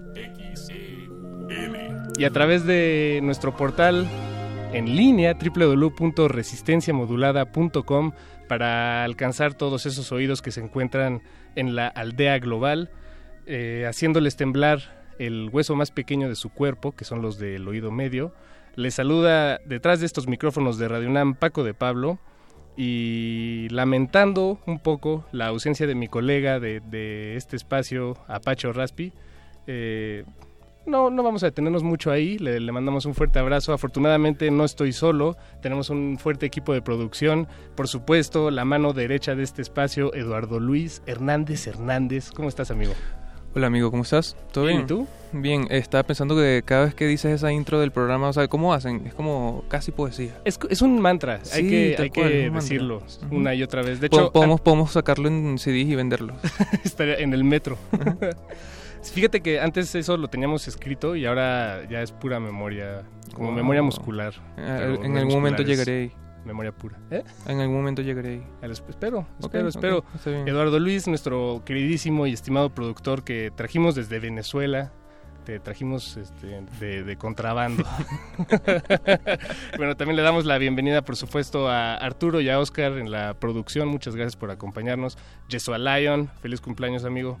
ya, ya fue hace rato, pero no importa. Y bueno, a- eh, te iba a decir Apache, pero No. si te digo Apache, perdóname. Es que lo extrañamos. Es también memoria, sí, lo, lo extrañamos mucho, a Apache o Raspi, donde quiera que se encuentre. Eh, esta emisión de Cultivo de Hercios tiene mucha música, como siempre, y tendremos dos invitados. Eh, arrancaremos esta emisión con La Vida Bohem, que nos visitan desde Venezuela, aunque en realidad ellos ya radican aquí en la Ciudad de México. Y también estaremos hablando con Secan, un, o también conocido en, otras partes como José Luis Maldonado. Él es de Guadalajara y tal vez algunos de ustedes ya hayan escuchado de él. Probablemente sí, si, si visitan muchos sitios como YouTube. Y bueno, ya entenderán por qué, a qué me refiero con todo esto. Pero bueno, arranquemos esta emisión, Eduardo Luis, si te parece bien, con nuestros invitados, el lado A de cultivo de ejercicios de esta, de esta noche. Le damos la bienvenida a Daniel de Sousa y a Sebastián Ayala, guitarra y batería de La Vida Bohem. ¿Cómo están, muchachos? Bienvenidos. Hola. Hola, muchas gracias. Gracias por tenernos acá, de verdad. No, gracias a ustedes por El dejarse, por prestarse para este experimento. no, cuando quieran. Va- vamos a disectarlos frente a todos. Muy bien. Vale, no hay pena. Qué bueno que se dejan. y bueno, bueno, pues eh, vayamos al, al grano. Ya, La Vida. Bohem Ah, bueno. es una banda que arrancó más o menos 2008, Eh, 2009. sí, en- el primer show de hecho lo tuvimos creo que en el 2007, 2006 y luego ya, bueno, eso fue saliendo del colegio realmente. Y el primer disco así como que oficialmente salimos al mundo en el 2010 pues. Bien, que bien. salió nuestra. Allá en Caracas, Venezuela. Exacto, correcto, sí.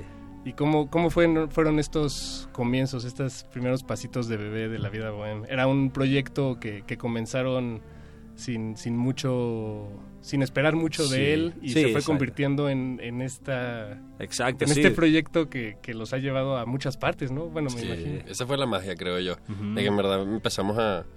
Era como cualquier otra banda Era del como colegio, un club ¿no? de lectura, pero de música. O sea, Sí. cuatro jovencitos que compartían música y, y decidieron como que hacer música juntos y hacer música que estaban necesitando en el momento. Eh, teníamos mucha, mucha como que influencia de, de New York, del Season System, de Rapture, también de... Sí, claro. The Strokes. Bueno, y veníamos escuchando The Clash bastante. De hecho, una de las bandas que, que hizo que, que la iba a empezar a hacer música per se fue Block Party. O sea, esas son las influencias de, de, de aquellos tiempos. Sí, Ahora claro. son otras, o son otras sumadas. Pero sí, empezamos a hacer música que, que, que en verdad necesitábamos.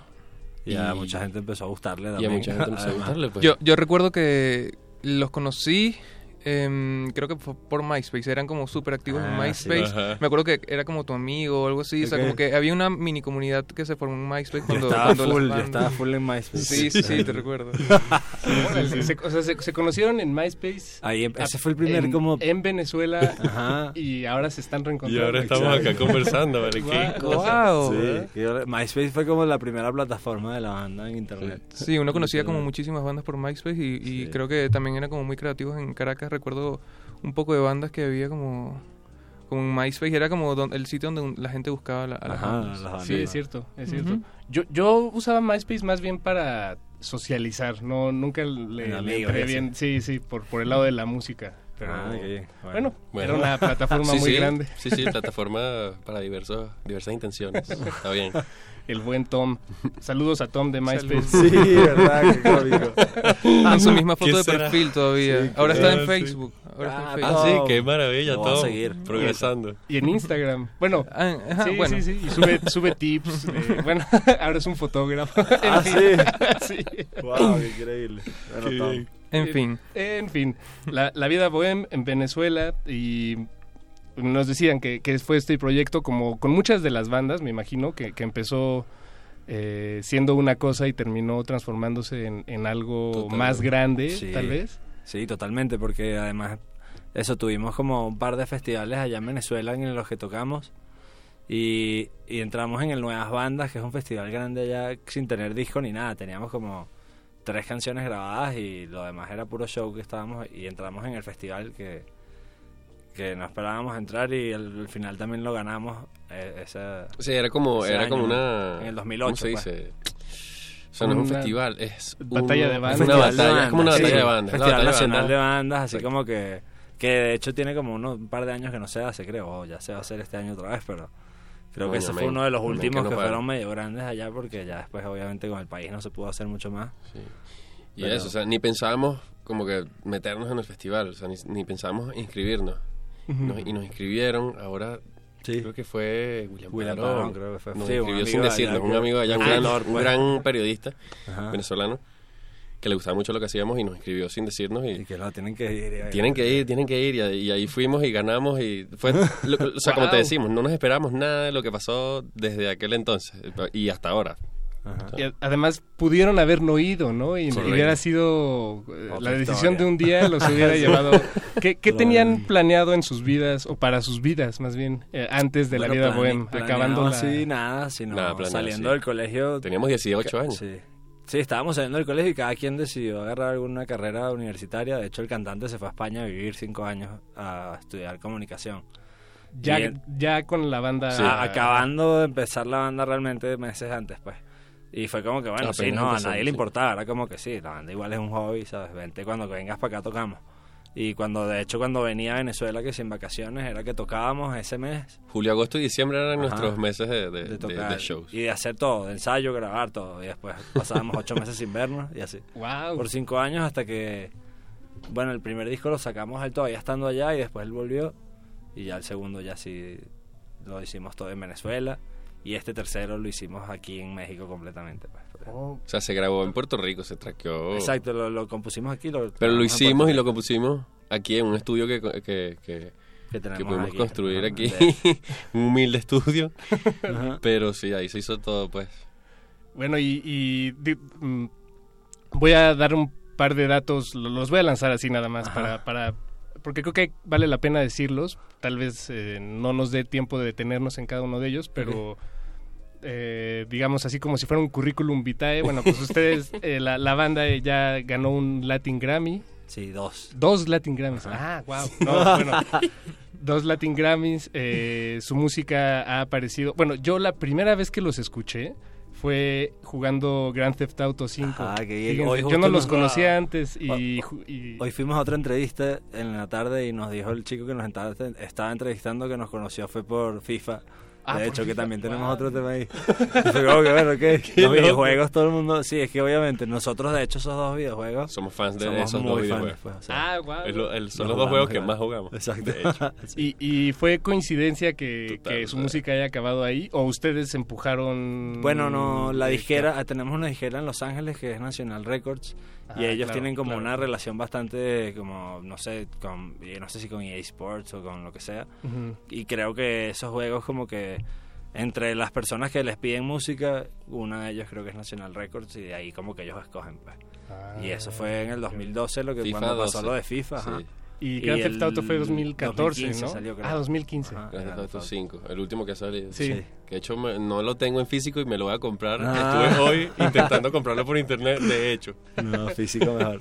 Y, y de hecho las dos canciones son del primer disco, de los dos videojuegos. Ah, ok, ok. Sí, claro. La canción que sale en Grand Theft Auto, Radio Capital. Exacto, esa, sí. Fue nuestro primer single de todos los singles. Y la otra... tenido. Primer y- video ajá. también. El primer video también, sí. Y el de FIFA es uno más raro que ni siquiera casi tocamos casi nunca, pero es, es Pero buen salvaje, gustó. pues. Lo, lo escogió Sí, alguien. pero a FIFA le Sí. gustó. Sí, exacto. Bien, pues, eh, ¿les parece si damos paso a, a la música? Sí, Eh, vamos a escuchar el segundo tema de su último disco, que se llama, eh, bueno, el tema se llama Vosé, el disco se llama La Lucha, y hay algo muy interesante que lo voy a plantear y al- al- después de la canción eh, lo, lo retomamos, que es que yo- no lo había notado, pero los tres discos que tienen forman, es, es una especie de trilogía que, que, eh, la frase completa es Nuestra será la lucha. Sí. Eh, Nuestra es el nombre de su primer disco, eh, será el segundo y La Lucha es el nombre del tercer disco. Yeah. Me llama mucho la atención, o sea, pa- parecería que esto lo tuvieron claro desde el principio y, y quiero preguntarles qué tan claro en realidad lo tenían. Pero bueno, escuchemos Bosé y hay mucho de qué platicar. Estamos con La Vida Bohem y regresamos a Cultivo de Ejercicios. Cultivo de ejercios. Avivaron el fuego y ya no puedo respirar. Tantos años ciego y ahora que estoy aquí me pregunto, ¿te molesta si canto? molestas si canto.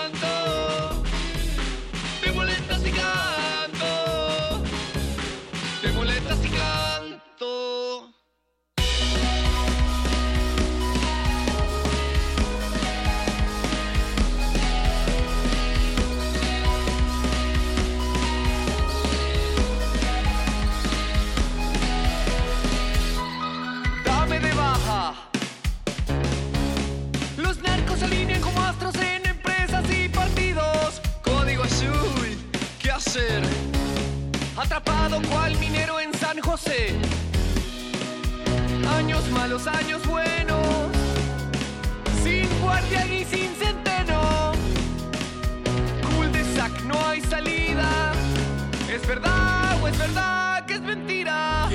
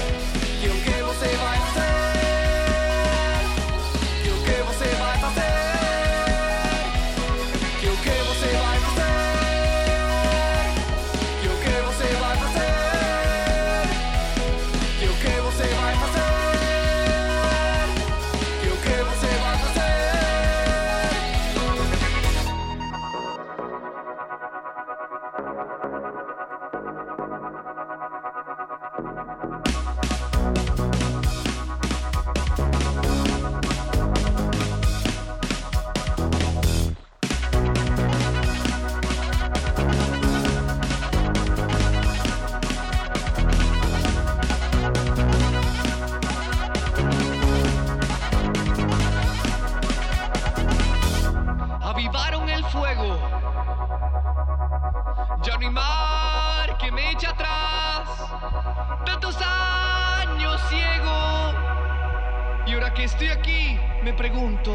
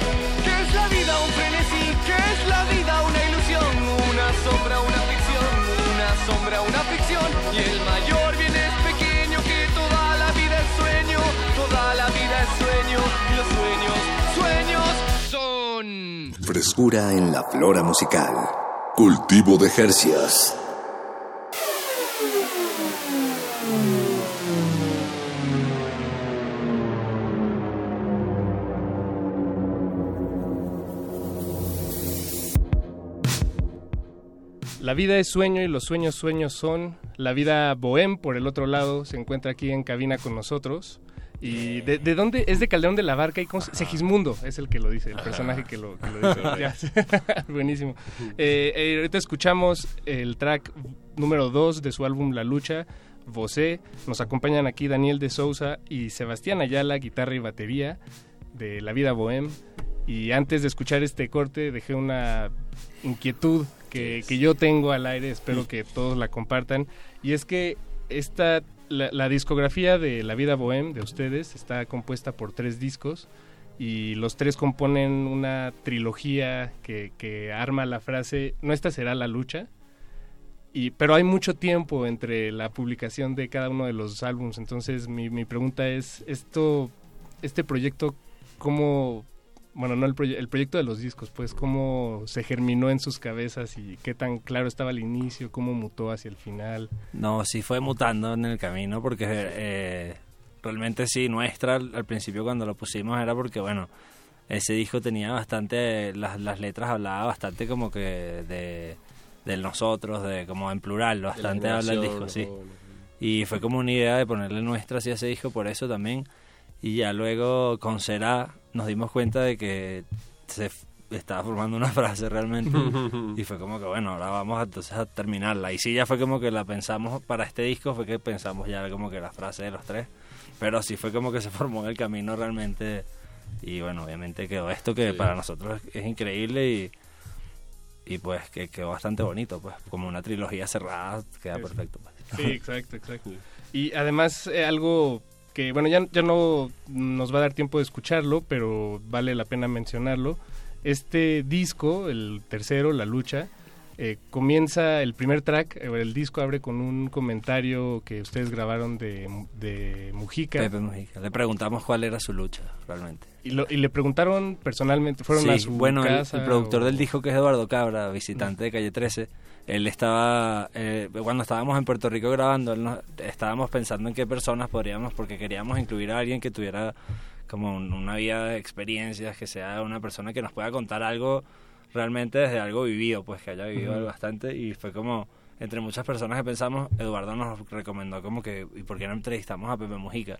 Que, bueno, pero ¿cómo? Sí, ¿Cómo- cómo a conocer. Sí, y nos dijo, bueno, yo voy a grabar en Uruguay al Pelado Cordera, que, que era el cantante de la Versuit, y nos dijo, voy a intentar ir a conocer a Pepe Mujica. Y lo logró y fue para su casa y estuvieron hablando como tres horas.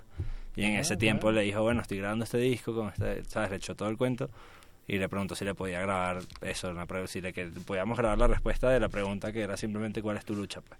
Y grabó eso y comenzó diciendo mi lucha más dura ha sido conmigo mismo y tal. Y Así comenzó de verdad. O sea, se tomó cinco segundos, respiró y dijo: Mi lucha más dura ha sido conmigo mismo. y así comienza el dos intro. minutos que nos- de grabación. Sí, pues. sí, sí. La Bueno. grabación original, la, la respuesta Es tiene increíble, cosas exacto. increíles. En el track está seleccionado Exacto, hay un una selección. citas, pero- En el track nada más. En el, el primer track que se llama La lucha como el disco. Pero sí, o sea, fue. Un regalo increíble, sí. Wow. Sí, nos dejó muy loco. O sea, no esperábamos que. Primero, no esperábamos que fuese. Que, Que que pudiese suceder, ser ¿no? Pepe Mujica. Sí, sí, Y sí. segundo, tampoco esperábamos el- semejante respuesta. Y le gustó bastante el video, dijo que era bastante relevante. Sí. Ah, él ya lo vio y ya, Sí. ya saben. O- opinó que el video ajá, fue es bastante re- relevante. Bastante Sí. relevante. Eso- Eso es un cumplidote. Wow. Sí, sí. No, pues sí, sí es, eh, como dicen, es una manera muy, no sé, muy impactante, ¿no? De, de empezar el disco con, con este comentario. Y... Gracias, qué buen cumplido. No, bueno, es que, es que sí, yo, si estuviera en su lugar, también estaría anonadado. Sí. ¿Qué, Mujica, en mi disco? ¿No? Sí.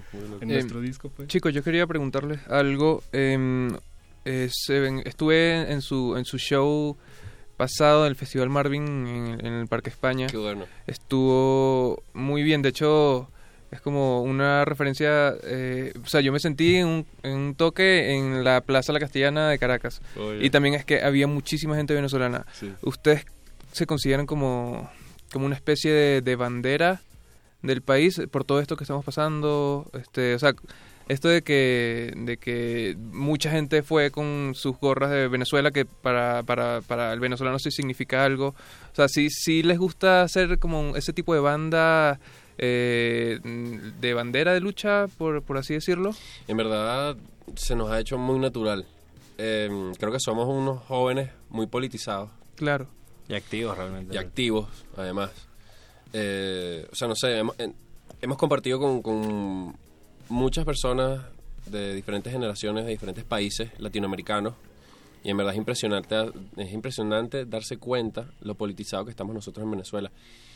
Y yo creo que desde el primer disco, sí, como que nos, o sea, no, no fue que nos gustó, es que fue natural, do- la- o sea, las personas volteaban a nosotros de esa manera, tipo, querían saber, tipo, qué opinábamos de, de, de- de- de cualquier situación que estuviese aconteciendo en el país. Y es un honor para nosotros que en verdad la gente nos siga, o sea, nos siga prestando atención y, y además sí, te, tengan la- las líricas de Henry y, y nuestra música Bueno, y como... sentimos como una responsabilidad también. No, y la además. responsabilidad obviamente la, la- la sentimos y la tenemos. Y, y Venezuela nos dio todo. Claro. O sea, nosotros no le podemos pedir más nada a Venezuela. Sin Venezuela, más allá que nosotros nos hubiésemos tenido que ir porque si no el proyecto no seguía y todo este parafernalia de, de, de, de decir como que sí, o sea, si no nos íbamos no íbamos a poder seguir y bla, bla, bla. O sea, Venezuela es nuestro todo y nosotros, nadie nos puede quitar nuestra bandera. Claro. Ahora, por eso y para eso nos mudamos. O sea, queríamos como que eh, hablar y, sa- y hacer saber e informar a la, a la gente que no supiera lo que estaba pasando en Venezuela. O sea, predicarle a, a los no todavía predicados. Y Total. en Latinoamérica. O sea, nos consideramos una banda ya, de- gracias a Dios, del mundo. O sea, hemos viajado muchísimo eh, informando sobre Venezuela, informando sobre Latinoamérica, informando un sinfín de cosas y así seguiremos, ¿no? Y, y sí, la bandera siempre la tendremos en alto, o sea, eso es, es, es imposible no Obvio. hacerlo. Buenísimo, buenísimo chicos. Em, bueno, y hablando de mundo, tienen muchas fechas. Cuénteme de, de ese tour La Lucha. Bueno, tenemos ahí. eh, realmente aquí en DF tenemos una fecha sorpresa. Si quieren, sigan nuestras redes. Por ahí estamos como medio diciendo, poquito a poco, en arroba vida bohem en Twitter. Letra y- por letra, ¿dónde va a ser? Ajá, en Instagram, la vida bohem y en Facebook. Y después ya tenemos shows en Estados Unidos, ahorita en julio, en Nueva York, Filadelfia, en Chicago. Ah, bien, Sí, bien. y luego estamos, ya parece que vamos a ir para Perú, Colombia de varias fechas, Argentina, ah, en España vamos bastante, vamos- tenemos varias fechas en septiembre y Francia. Y bueno, vamos po- poco a poco anunciando por ahí por internet, pero como que van saliendo poco a poco todas las giras. Pues. Buenísimo. Y en México obviamente estamos ya preparando, y ya han salido varias cosas, pero las anunciaremos a- Estamos preparando algo A su bonito tiempo. para finales de año aquí en México. Ah, bueno. en DF especialmente, Pues- En DF, además de otras ciudades. Pre- preparen bien sus, sus visas, sobre todo con tiempo, para las presentaciones Mm, sí. en Estados Unidos. De hecho, se, de hecho, se nos terminan justo cuando. Ahorita vamos a una. Se nos acaban justo cuando volvamos para acá, así que hay que volver Hay que tramitar. sí. Oh, bien, suerte con eso. La desvelada, las citas, Sí. las Sí. filas, híjole. Bien, pues eh, muchachos, nos estamos acercando al final de esta breve entrevista. Me hubiera gustado que, que tuviéramos más tiempo, pero aquí públicamente les hago la invitación a que regresen Por favor, en otra sí, por ocasión. favor. Encantados. Bien, buenísimo. Pues, Bien, bien. Y charlamos más y Sí. Si les gusta, sí. charlamos donde nos quedamos, porque ahorita creo que siento que estábamos empezando y ya se está acabando el tiempo. Exacto, Ay, caray. Perdón, se me cayó el audífono. Hazlo, amigo, tranquilo, puedes arreglarlo. Pero bueno, pues eh, despidamos esta eh, amena y agradable charla eh, con el tercer tema de su álbum que se llama Lejos. Eh, bueno, el tema se llama Lejos, el álbum se llama La Lucha, como ya lo dijimos. Em, Eh, también tiene video musical, tanto Bosé como Lejos tienen Sí, video musical. En Están- nuestro canal de YouTube. Del mismo director, de hecho, Johan Carver Hook, amigo de todos Amigo de la casa. sí. Y sí, sí, si pueden, no, no lo duden y asómense al, al canal de YouTube. Es, son videos eh, que vale la pena verlos, Wow. sin duda. Gracias. No, Gracias. vale, claro, claro. Eso lo hacemos. Pasen adelante. Y bueno, por supuesto, eh, los invitamos a que se pongan en contacto con nosotros. Este también es su espacio, cultivo de ejercicios, resistencia modulada, Radio UNAM. Todo esto lo hacemos para hacer comunidad con ustedes. Y bueno, Eduardo Luis, ¿qué, qué te parece?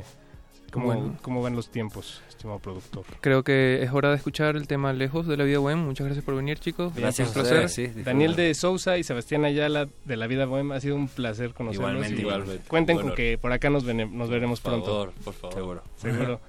Bueno, ah, esto es Tenemos cultivo de Lejos. ejercicios. Ah, sí. Cultivo de hercios.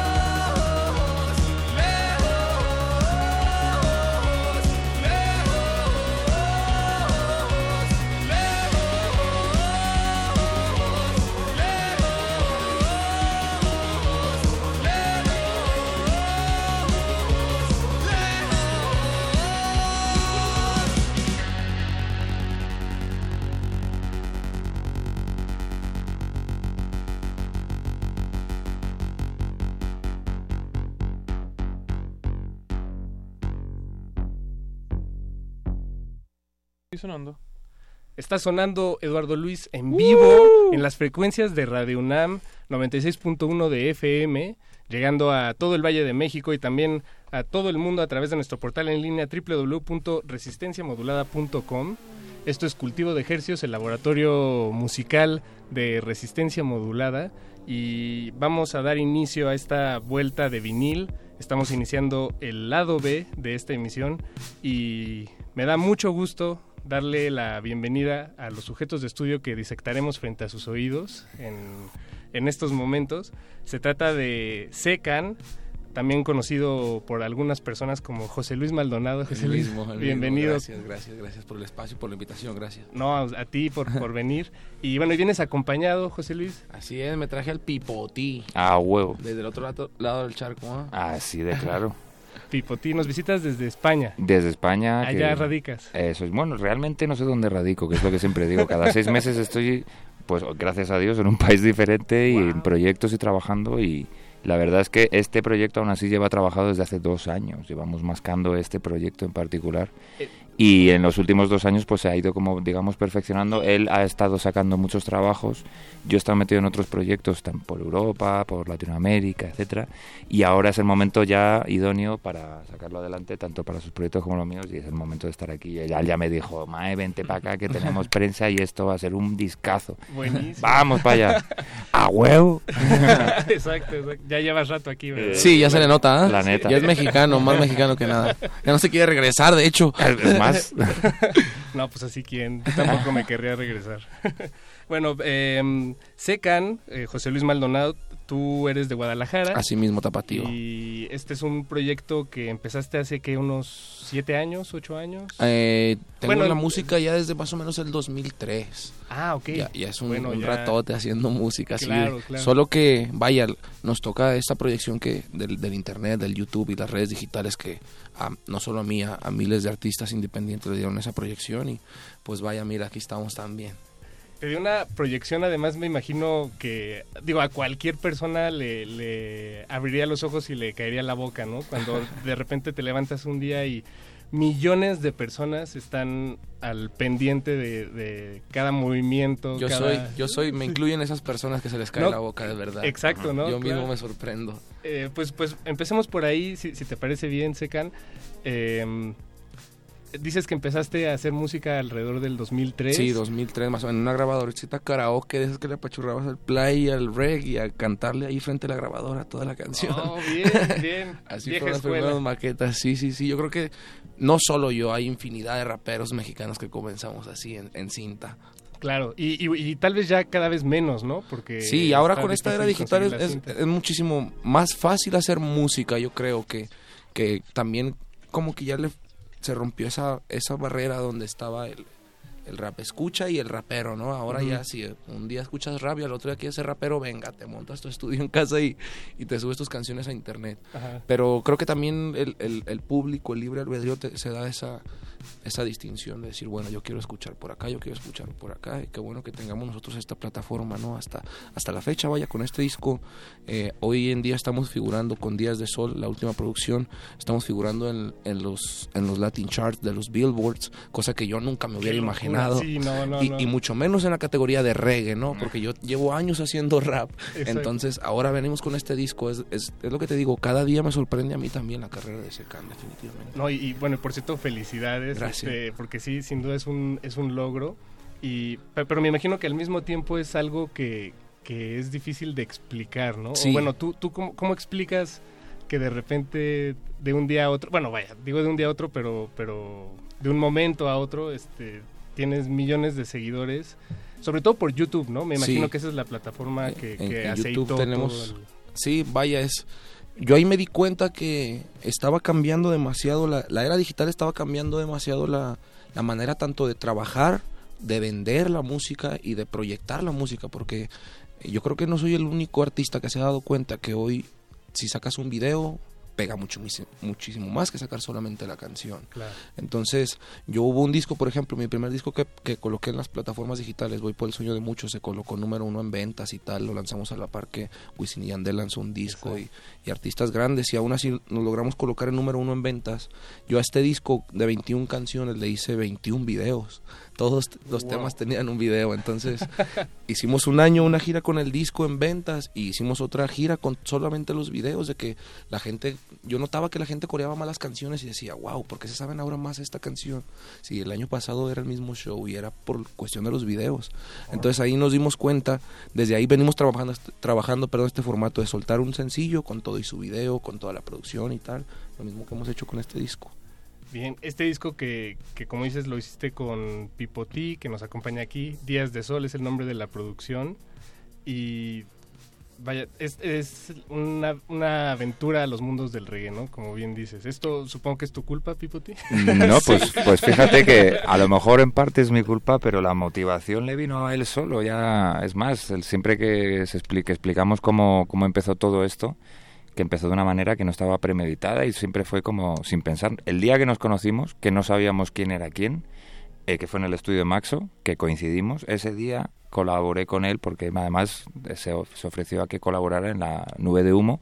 Viajando Funcionó nube de humo, de hecho.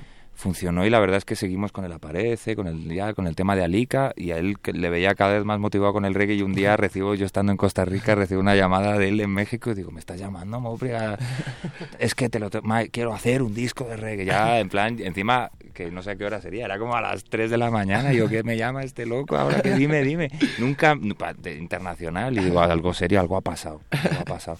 Y me dice, "Quiero hacer un disco." Y yo, "¿Te has vuelto loco?" Lo primero que le dije, ¿estás loco que Mae, no sé, pero siempre el reggae y el hip hop era algo como que el hip hop es más Sí. masivo y el reggae un poquito más underground con un mensaje además un poquito más, pues como decimos, de una rebeldía como antisistema, no, no es otro tipo como... La, re- la rebeldía del hip hop y del reggae tienen mucho en particular, pero la del reggae es como, pues ya todos sabemos, Bob Marley y esta gente, ¿no? Que digamos que llegó a sociabilizar los problemas de todo el mundo, universalizarlo y hacer que la gente se siente identificada. Entonces todo eso lo hablaba con él, digo, pero ¿qué idea tienes tú de disco? ¿Qué? Y me, todos los conceptos del reggae, el que ir a la portada, bueno, sí, que- Que, entonces, claro, yo me, yo me, a mí me hizo ilusión, dices, ¿cómo, ¿cómo no voy a, o sea, de la manera con la que ha surgido la comunicación, el contacto y cómo hemos trabajado anteriormente, ahora hacer un disco que encima lo quiere hacer con las bases y los principios del reggae, mostrando un respeto al reggae bastante importante, más, más respeto que incluso muchos artistas de reggae que conozco, y claro, te quedas como diciendo, pues, pues vamos para adelante. Y la sorpresa ha sido que teníamos un mes por delante para hacer el disco, tardamos una semana y nos tuvimos que cortar además. O sea, había días que salíamos del estudio ya por la mañana y decíamos, bueno, tenemos la tarde, grabamos otro. No, no, man, porque que si no, pues si no habrías en cinco días o cuatro. Entonces, y la gracia está en eso, en que dices, "Cu- no lo hicimos porque no teníamos prisa, salió y es más, tuvimos que cortar. No, no, corta Sí. ya, 15 temas ya, ya está Eso bien. es lo que, lo que sorprende, vaya, que no hay un plan de trabajo. Repito, somos artistas independientes, ¿no? No hay una disquera diciendo, este es tu próximo sencillo, hay que trabajar de esta manera y tal. Son cosas que pasan. Un día me levanto y le, le digo, vamos a hacer un disco, se hace, se graba en una semana. Le toca quedarse dos años guardado en el estudio Eso porque es. yo antes ya tenía seis discos terminados. Pasa que tengo un estudio en casa, soy un sí. problema. Sí, no, tienes, tienes mucha música. Sí, mucha, definitivamente, mucha música y todos los días sí. estoy creando música, entonces el hecho de, de tener un estudio en casa me da libertad de grabar en la madrugada, el día que sea, y ten- tuvo que esperar dos años para salir eh, por culpa de otros CDs. Era como que, vale, ya hay que sacar el Días de Sol y vamos a, a continuar con lo que sigue, ¿no? Y, y al momento en ver los resultados, soltamos el primer sencillo, medio millón de visitas en un día, fue como que wow, después nos llaman al siguiente día y dicen, están en las listas En de los los Billboards Billboards. con... con Y en el número- y reggae". entró en el Wow. 12 además. Sí, y todos estos resultados que está dando la, la gira es el la primera vez que vamos a montar un show con una banda en vivo. Yo siempre lo hacía con mi DJ y mi doble voz. Estamos ensayando ahora con una banda completa de músicos con la cual vamos a empezar una gira de con la banda de reggae total con Pipo. Es vaya, me ha cambiado el, el concepto musical demasiado Sí. este disco, la manera a donde apuntaba mi carrera. Hoy no sé qué voy a hacer en un mes ni en dónde voy a estar en dos meses, si vamos a seguir haciendo reggae, si vamos a estar, pero definitivamente con, con este disco hay para rato. Es un punto muy emocionante, ¿no? Me Sí. imagino estar en la, al, al filo de la navaja y no saber qué sigue, pero, Sí, sí, sí. pero bueno, están en- al filo de una muy buena navaja. Sí, además las sorpresas están viniendo para bien, con lo cual mientras no tengamos incertidumbre, pero todas las sorpresas sean para bien, que siga. Exacto, exacto. Pues eh, muchachos, se me está haciendo agua a los oídos. Disculpen la secretación de, de mi oreja. Ahorita vamos por un pañuelo, pero es momento de escuchar eh, algo, una muestra musical de Días de Sol, ya que estamos hablando de ello. ¿Qué, qué track les gustaría escuchar? Pues mira, eh, tenemos el, el Me Quedé, que es el último, el primer sencillo en sí. ¿El de qué me sirve? ¿De qué me sirve, perdón? Eso es, ¿De ¿de qué me sirve? ¿De qué me sirve? Ajá. ¿De qué me sirve que la gente que, que no lo haya podido escuchar pues se vaya directo al YouTube y que le dé ahí? Busquen ahí. Es, un- es el, el último sencillo de este disco que hemos sacado. Bien, es Tiene el- tres semanas en la calle apenas. Es el track número 14, estimado es. Oscar. Y bueno, pues escuchemos De qué me sirve de Secan y Pipoti y volvemos aquí a Cultivo de Ejercios. Cul- cul- cultivo de ejercios.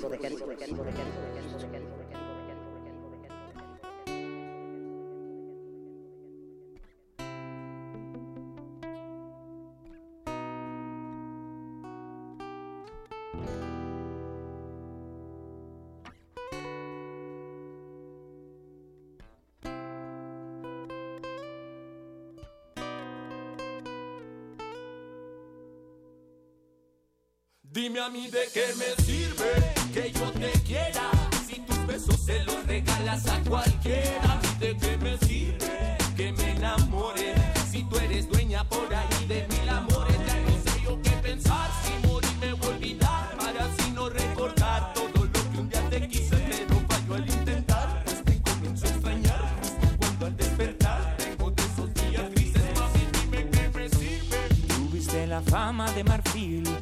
fuiste la reina del festín y ahora sé que todo lo que tú hacías era ruin. Te besaba a ti y a otros mil, no puede ser. Esa boca tuya ya no es para mí. No sé bien qué era yo para ti, no te ves. Solo tus caricias me hacen falta aquí. Tu piel es la que me hace sufrir. Oh, no. Pero ya no hay manera de ver que esto se puede salvar. Te mando de vuelta atrás. Puedes ver bien la escena de esta película que hace llorar. Para mí ya no estás entera y es tarde para cambiar. Dime a mí de qué me sirve que yo te quiera si tus besos se los regalas a cualquiera. A mí de qué me sirve que me enamore si tú eres dueña por ahí de mil amores.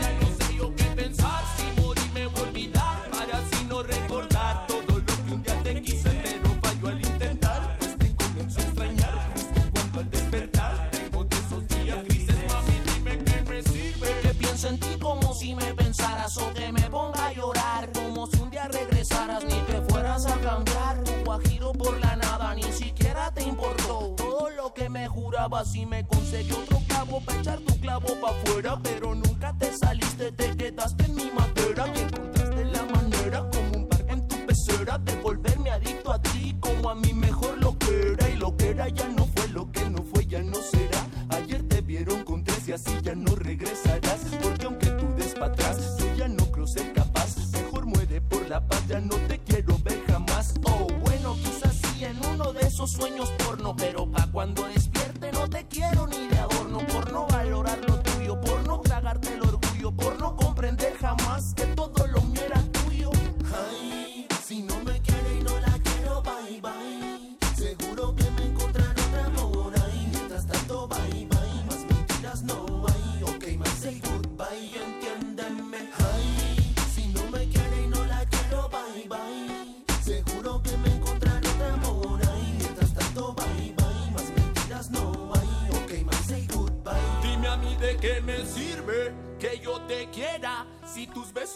regalas a cualquiera. A mí de qué me sirve que me enamore si tú eres dueña por ahí de mil amores. Ya no sé yo qué pensar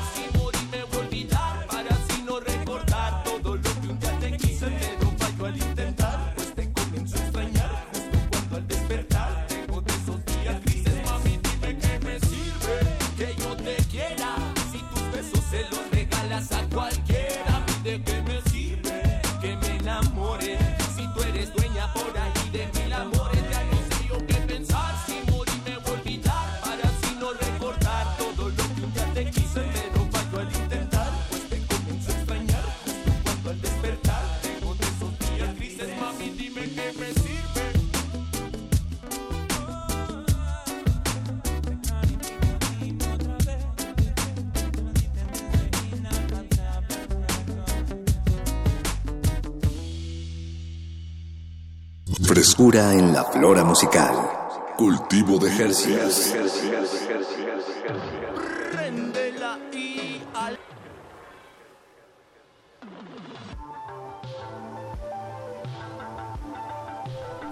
Estamos de vuelta en Cultivo de Hercios.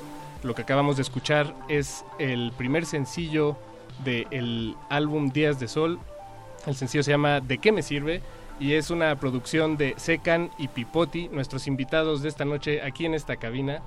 Em, ¿qué, qué tal es escuchar su música en, en la radio? Bueno, a mí eso... Wow, yo creo eh, que fueron también de las cosas que uno de chamaquito se, siempre se, se sueña, ¿no? ¿Cuándo voy a poner mis canciones en la radio? Eh, yo creo que ya tenemos, en, en mi caso yo tengo unos cuatro o cinco años. Por uno u otros, yo creo que todos los artistas también saben cómo va el deal con la radio, ¿no? Y nosotros por una u otra circunstancia nos hemos encontrado con grandes cadenas de radio en las cuales siempre hay esta oportunidad que nos están dando so- que ustedes, ¿no? Que le llamamos como paro por paro. Eso. Yo, yo vengo aquí, te dejo unos discos, te dejo unos boletos, invitamos a tu público y tú me haces el paro a, a difundir mi, mi proyecto. Y es como hemos llegado, gracias a Dios, a, a los oídos de, de la gente, ¿no? Yo creo que también nos ayuda un poco la proyección digital y esto que hoy pasa estamos en la calle, loco, ya eres tú el que tiene la culpa si no nos suenas, porque en la calle nos están escuchando. Exacto, Y eso también nos ha hecho no tocar las puertas, sino tumbarlas a patadas y decirles, venga, acá está Secan, porque no nos abren la puerta de la radio? Bien, no, lo que dices, creo que tienes toda la, la, la razón, eh, estimado Secan, porque es, es cierto, creo que eh, es importante estar sonando en la, en la radio la música que está sonando en las calles, ¿no? Sí, Y no, sí, no sí. quedarse fuera. Lo que hablábamos, actualizarse, ¿no? Exacto, actualizarse. Hay, yo creo que para todo hay colores, hay gustos y todo, y hay- como a mí hay música que no me gusta y hay música que le gusta a las demás personas, ¿no? Entonces, lo que hay que hacer nada más es cambiar de estación y ya sintonizar la música que te guste, pero qué bueno que se le abran las puertas a, a todo tipo de géneros, porque eh, el reggae yo creo que se incluye en estos géneros, el rap era de estos géneros satanizados que no sonaban en la radio ni en la tele, ¿no? Y Sí. hoy en día yo creo que a ustedes también se les hace más común entrevistar a un rapero, ¿no? Entonces eso habla de que el, el hip hop mexicano va para arriba.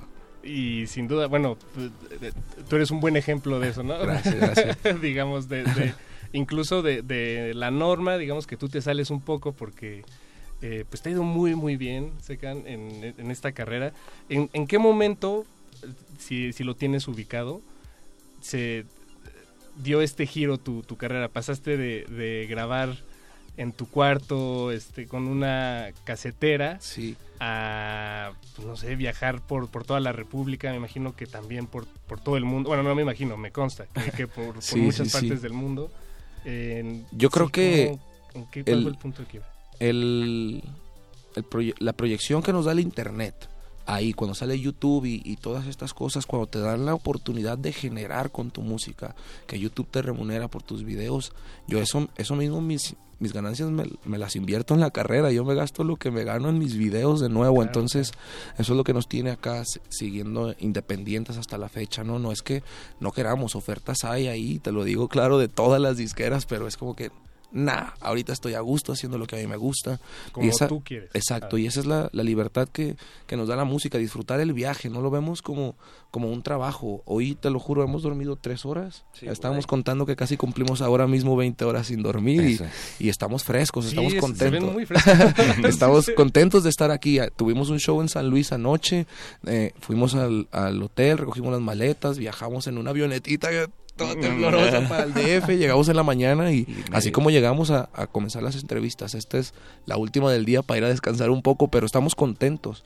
Y yo creo que eso es cuando no es un trabajo, nosotros no lo vemos como un trabajo. Qué bueno que hoy nos lleve el pan a la mesa, que podamos pagarle a todo un equipo de trabajo para que nos ayude, porque también eso me proyectó al momento de hacerlo más profesional, ¿sabes? No era como que solo estar en mi casa y esperar y salir y viajar, tuve que conseguir el booking, el manager, el DJ, el productor, el publicista y tal, formar un equipo de trabajo que tuviera las mismas ganas, eso es también un problema, encontrar un equipo que, que tenga la misma hambre que tú, yo creo que es como cuando haces una banda, que si falta el baterista se cae, si canta, si falta el bajista se cae, aquí necesitamos todos un, un equipo de trabajo y eso nos trajo acá el, el, poner el, el disco de Voy por el sueño de muchos en los mercados digitales, nos proyectó ya a, a ver los números que tenemos en Estados Unidos, que es mi segundo fanbase, el tercero es Argentina, fuimos a Costa Rica a hacer uno de los eventos más grandes de hip hop, ya fuimos a España, cosas que yo nunca me hubiera imaginado. Wow, no, sí, eh, además de, de que no te las hubieras imaginado, bueno, ¿quién se las hubiera imaginado? no? Definitivo, para un rapero mexicano yo creo que nadie. Sí, Pero además, el... Ah, por cierto, tenemos que hacer un corte en unos segundos, entonces voy a da- dar un adelanto, perdón, Secan. Eh, tenemos unos boletos que vamos a regalar eh, después del corte. Ya está hecho. Y bueno, nada, quédense en sintonía para, para eso. Y ahora sí, volviendo a lo que, a lo que estamos comentando. mm, En efecto, creo que de repente te das cuenta, alguien como, como, como tú, pues, que, que hace las cosas que tú haces, que no solo estás rapeando, ¿no? Ya estás haciendo... Exacto. eh, vaya, no, no, no, no hay una palabra que lo resuma, Yo, ¿no? yo creo que esa, esa pregunta resulta más interesante de hacer. ¿Cuándo fue que te cayó el 20? Que supiste que ya no era un cotorreo. ¿Sabes? Porque ni siquiera me di cuenta cuando ya estaba de gira y, y era jueves, viernes, sábado, domingo. A veces eran dos fechas en un día, tres fechas en un día.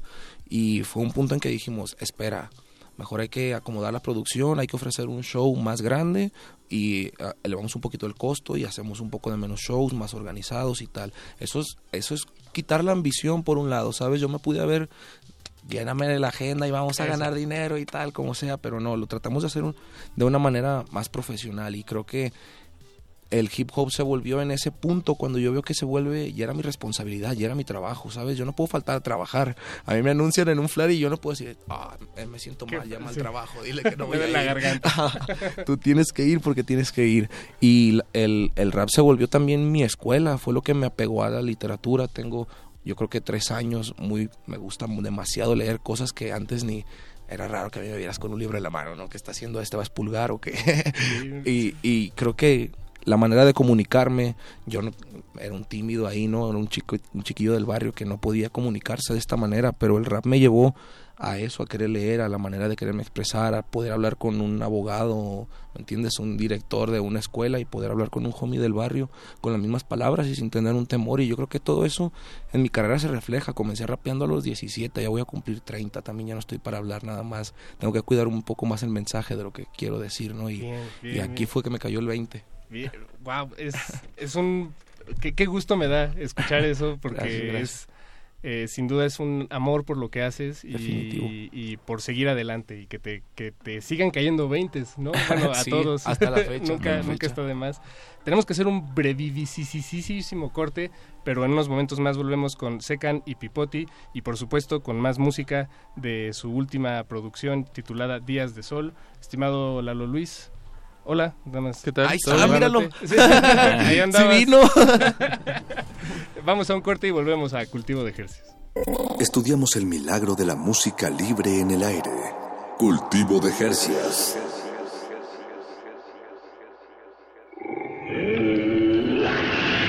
En la UNAM se escriben historias de éxito.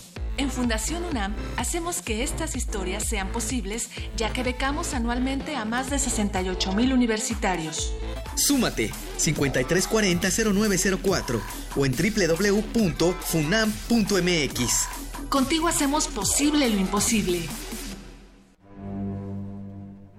Una orquesta en la cocina Cuarteto de cuerdas en el auto. y un violonchelo solista sentado en el sillón favorito de la sala. Orquesta Filarmónica de la UNAM. Desde la sala Nezahualcóyotl. Escucha los conciertos los domingos al mediodía. Desde la comodidad de tu casa. 96.1 FM. Radio UNAM. El Museo del Templo Mayor ofrece un viaje a la riqueza del patrimonio de México en la muestra Nuestra Sangre, Nuestro Color, la escultura polícroma en Tenochtitlan. La exhibición está integrada por 28 obras representativas del esplendor de la cultura mexica, con copias exactas en las que se recupera el color original de piezas como vasijas, cetros, cuchillos, relieves y almenas. La exposición puede disfrutarse en el Museo del Templo Mayor, en el Centro Histórico de la Ciudad de México. El rito comienza en el escenario.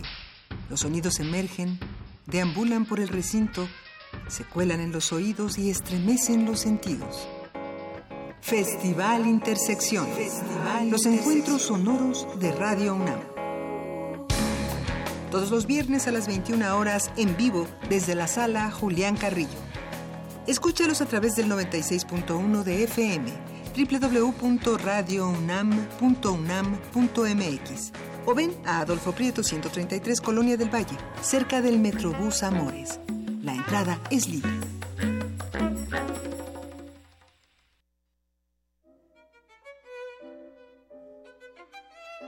La Facultad de Música de la UNAM se une a la celebración del 80 aniversario de nuestra radio y nos encanta con una serie de conciertos.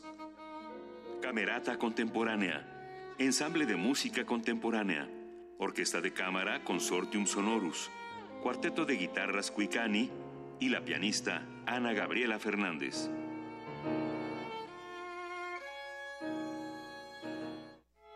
Todos los jueves de junio, 17 horas, Sala Julián Carrillo, entrada libre, por el 96.1 FM, Radio UNAM.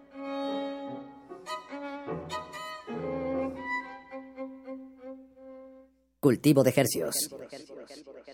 Me han contado que ahora por las noches lloras, que no te enamoras y esperas la hora de volverme a ver. Si el dolor colabora y mi amor no lo ignoras, te juro que ahora solo quiero quedarme hasta que salga el sol, hasta que la luna caiga y el nuevo amanecer te traiga un motivo y de una razón para curar esas fallas y de mi lado no te vayas. Escúchame, Los días de sol. hoy solo solo. Confía en mí hoy. Aquella tormenta ya pasó. Escúchame, Los días de sol. hoy solo solo. Confía en mí hoy. Yo ya no sé cuánto he pedido ese deseo. Voy desvelado platicando con Morfeo y mi soledad trae a mi alma de paseo con el corazón fumas y que dejaste el alcohol y que ahora te gusta mucho más el reggae en español. Yo desde aquel entonces nunca te perdí la pista. Por eso en esta pista traje a tu mejor artista, el tipo. Pa' ver si me quieres un poquito. Que si usted quiere Luisito, puede darle hijos bonitos. Tantos vestidos que le hagan volar y que le hagan sentir un amor infinito. Con tanto por dar, si te quieres quedar, yo prometo serás tú lo que necesito. Si vienes y pasas, porque no hay jamás ni siquiera capaz de brindarte un poquito dijo un pajarito. Pero mientras dime qué es lo que yo hago con todo este amor que parece maldito. Aquella tormenta ya pasó. Escúchame, días de sol. hoy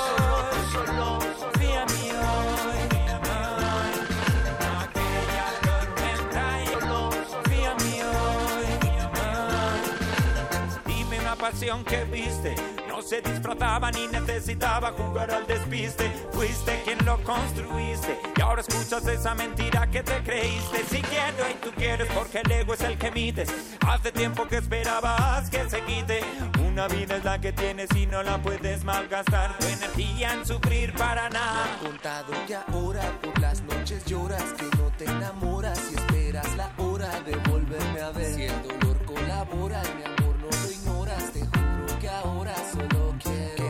Hasta que salga el sol, hasta que la luna caiga y el nuevo amanecer te traiga. Curar esas fallas y de mi lado no te vayas. Aquella tormenta ya pasó. Escúchame, Los días de sol. hoy solo tú solo.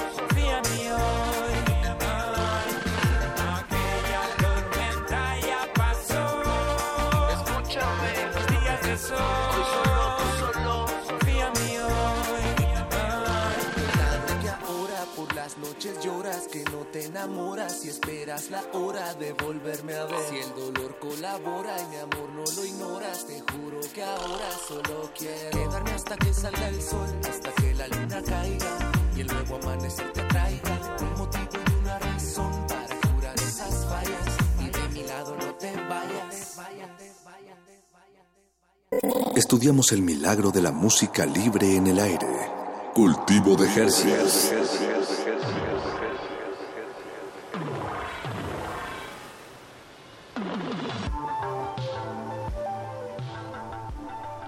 Estamos de vuelta en Cultivo de Hercios y acabamos de escuchar Días de Sol, parte del álbum Días de Sol. Eso y es. es lo que sucede cuando combinas a un chico de la selva con un chico de ciudad, básicamente. Así mismo. Un Eso chico de- mismo. De, departamento con un chico de palmeras. Así mismo, mira, ahí tienes el resultado. Un pedazo de disco, man. Bien. Bueno, se, se trata por supuesto de Secan y Pipoti. Secan de Guadalajara, Pipoti de Barcelona. ¿me- No, Madrid, no. Madrid. No, perdón, na- perdón. na- nacido en a- Madrid, pero a matar. ubicado. Es worldwide. Ubicado no sé bien. worldwide. Sí, sí. Exacto. El, el- el- el localizador de Google se vuelve loco conmigo. Cada Sí. seis meses. dice, "Nah". Bueno, ya, ya tienes un celular. Sí, a ver, sí, he de decir que Se además... acaba de comprar. de- cu- cuenta, cuenta, cuenta. No, está emocionado porque, porque mi primera laptop me la compraba hace dos días. Su primera computadora que compró. No, y, y el que haya seguido, yo siempre me he manejado con las redes de la, o sea, con poco que consiguiera, tú tienes que verme ahí cuando yo estaba en Puerto Viejo, Caribe Sur, Costa Rica, ahí y viéndome a los- al único locutorio que hay en todo el pueblo y digo, madre, yo mi vida es esto, tengo que empezar, la gente ya me fui de gira ya a México, yo por mis propias, me fui de gira a Colombia, o sea, han salido cosas porque menos mal la gente ha querido y yo tengo mi mail y he podido hacerlo y las y he podido ir, te lo digo, yo vi cuando estábamos recién a- empezando a hacer colaboraciones, en ese momento yo me tenía que ir al, al locutorio, a, los sitios estos de internet con gente, esperar Ajá. cola y rápidamente pensar, bueno, en media hora voy a meter todo esto y hacer todo. Y así es como me iba manejando, y a poco a poco iba consiguiendo más las cosas. Yo elegí vivir así, pero claro, ya poco a poco la cosa se va haciendo grande y tienes que ir teniendo un poco más. Tampoco es que no, no iban taparrabos, ¿vale? Era, era una, era una manera de como de desconectarme, porque yo venía un poco, como decimos nosotros, quemado musicalmente. Es prehistórico, entonces yo venía, estaba ya muy quemado, porque es muy difícil que tú estés echando toda la carne en el asador con cultura y te quiten todas las ayudas, todas las subvenciones y se la den a los toros o cosas así. Entonces yo viendo bueno. eso digo, salgo a la calle, me protesto y me llevo encima unos perrazos, me llaman antisistema y delincuente y dices, pues entonces tengo dos. o salgo a la calle con una metralleta o me voy del la país. selva. Entonces, y me fui nada más ni menos que a la selva, ni más ni menos. Así es y como ahí, tenemos a y este ahí- hombre acá. ahí, mi primer disco lo saqué de reggae de, de ahí, de, de la selva precisamente, y de que de- fue irme ahí, que creía que era para desconectarme del mundo y es cuanto más el mundo que entra conmigo para Es que moverme por ahí. Hay, que, hay maneras de conectarse con el mundo, ¿no? Definitivamente. Es- y hay unas que valen mucho más la pena y... y Y me- lo, lo más importante de todo esto es que ¿quién me iba a decir? A mí yo siempre he dicho que es yo voy donde el reggae me lleve. Y claro, hay gente que Pues incluso cuando me bienvenido. decía, Pipo, tú nos decías que donde el reggae te lleve, pero de repente te vas a- me estás diciendo por ahí por las redes que te has hecho un disco con Cecan. Y le digo, es discos de reggae. Y había gente que decía, sí, de reggae, claro. Ah, y, claro, Pues y- yo sigo lo mismo, te sigo diciendo, yo voy donde me lleve el reggae. Y si de repente este me ha dicho disco de reggae, ahí voy. Bien, pues, pues em, este fin de semana, si no me equivoco... No, este fin El- de semana no. El 8 de julio. El 8 de julio. Julio con L. El reggae los, los llevará, los traerá aquí a la Ciudad de México de, vuelta después de una serie de visitas que tendrán por ahí. Sí, vamos a salir, vamos a, a España, a la casa de Pipo a recoger ropa. y volvemos para acá, a Cuautitlán Izcalli, el 8 de julio, en el telón. Ahí tra- les trajimos unos boletos. Eso, exacto. Tenemos dos pases dobles que, eh, que nos están regalando aquí Secan y Pipoti. Muchas gracias. Hombre. Son regalos para ustedes. Bueno, para los dos afortunados o afortunadas que se pongan en contacto, que tengan los dedos más rápidos del oeste. Solo marquen al 5523 7682 y bueno, son todos suyos, podrán venir a recogerlos aquí a Radio UNAM, nuestro estimado Jesua Raselion les va a dar las instrucciones para, para recogerlos y voy a dar el teléfono una vez más, 5523 7682. 5523-7682 ya una tercera vez y última, ya están sonando los teléfonos, esa es la magia de la radio. que Bien, bien, bien. ya se armó la fiesta. Eh, pues ya se está acercando el final de, de este espacio. eh, como siempre es muy triste las- eh, este, este momento Sí, en, el que, ¿ah? en el que nos acordamos que la radio es efímera. ¿Con, con qué track les gustaría despedirse? Y tal vez si nos pueden platicar un poco de, de ello. Pues mira. Te vamos a dar la exclusiva para que no digas. Este tema es el... Grabamos el video en Costa Careyes. Lo- la gente que tiene el placer de conocer es una ¿Dónde es costa, Costa? Alegre. es- siempre lo... Para que ubicarlos más o menos es una, un sector de playa que está entre Puerto Vallarta y Manzanillo. Justo en la mitad, Costa Alegre, ahí está Costa Careyes, un lugar hermoso de verdad, de estas playas que todavía... Lo voy a anotar, ¿eh? De estas playas que todavía no tienen hoteles, ni no hay ni siquiera un Oxxo loco, imagínate lo que te estoy contando. No. Debes de ir. No hay Oxxo. no, no hay, no hay, te, te lo juro. Entonces, un, un lugar hermoso, fuimos a grabar allá el video del tema Tú y yo, que es el, el tema número uno del, del disco. No, Eh, es el tercero. El tercero, el Ah, tercero. mira, es que estoy mal ubicado, oye, tengo, tengo sueño, man. Entonces, pues nada, se viene por ahí ese video, seguidito, seguidito de- del que estrenamos, del de que me sirve. Entonces, nos vamos con esa canción para que se den un quemón de lo que viene. Bien, Costa Careyes. Costa Careyes, así se llama. Bien. Hermoso, neta, que recomendado, denle para allá. ¿Y cómo, cómo di- cómo dieron allá? Por? Eh, mi carnal Chuy, que está allá afuera, por allá vive su abuelo. Y fue como Y que. la recomendación. en, en el rancho, dice él.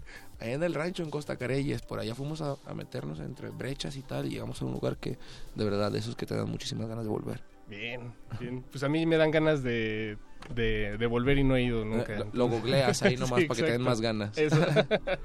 pues eh, Pipoti, Secan, eh, también conocido como José Luis Maldonado, para Así que mismo. conste aquí y quede el registro. Así mismo. Eh, ha sido un placer conocerlos y que vengan aquí a charlar. Gracias, ojalá no sea la, la última vez, ojalá. y Yo espero que no, yo espero que no. Eh, me gustaría mucho escuchar y poder compartir más cosas de las que tú haces, Secan. Gracias, gracias. No es porque el esto esté mal, al contrario, esta exclusiva estuvo buenísima, pero también hay otras cosas que no son que tú haces que no son reggae. Sí. Y bueno, Pipoti, eh, si tú algún día nos quieres compartir más reggae, Claro, yo encantado. bienvenidísimo a nuestro producto. cargados de canciones, reggae, mensaje constructivo. Ahí, ahí, a saco, dice A saco, a, a tope. Bien, pues eh, ha llegado el momento de despedir Cultivo de Ejercios. Les agradamos mucho, les agradecemos mucho su sintonía. También les agradamos mucho, disculpe. Y les, y les Ah, agradamos claro. mucho. Si nos están escuchando, les agradamos fijo. Claro que sí. sí, supongo que en cierta manera sí. Eh, vamos a escuchar el track 3 del disco Días de Sol, eh, se llama Tú y yo, y con esto nos despedimos. Eh, Pipoti, Secan, muchísimas gracias. Como siempre, gracias. Gracias a vosotros, verdad. Y, ah, y que Saludos Vanessa, Vanessa Sánchez, Sánchez. nos marcó, que nos manda saludos. Vanesita, mamacita, saludos. Eso es. Saluditos a Vanessa y a los ganadores de los boletos. Eh, nos vamos con música. Muchas gracias a Andrés Ramírez en la operación técnica, a Oscar El Voice en la producción, a Jesua Lyon asistiéndonos, Eduardo Luis, Eduardo Luis. Paco de Pablo. Nos vemos, amigo. Nos, Nos escuchamos vemos el jueves. próximamente. Y una vez más, no está de más, eh, Secan y Pipoti, muchas gracias. Hombre, A vosotros. gracias. Gracias, chicos. Gracias. Escuchemos tú y yo y están en Resistencia Modulada. Cultivo de ejercicios.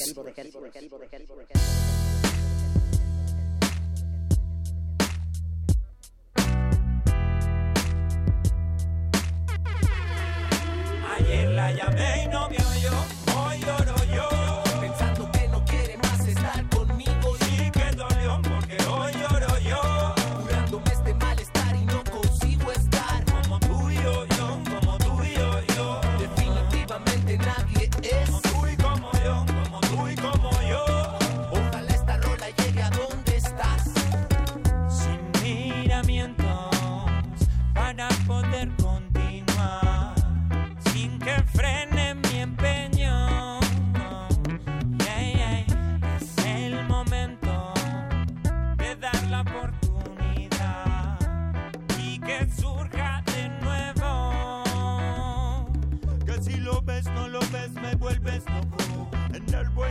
y en el malo yo. Pero me contestan, ya contestan las voces que espero.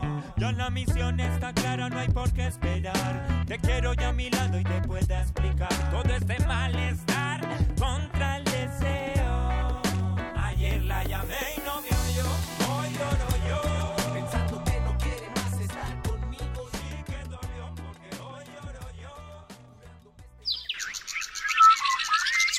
El invernadero sónico debe cerrar sus puertas. Un procedimiento de rutina. Respira. Vuelve. Cultivo de ejercios.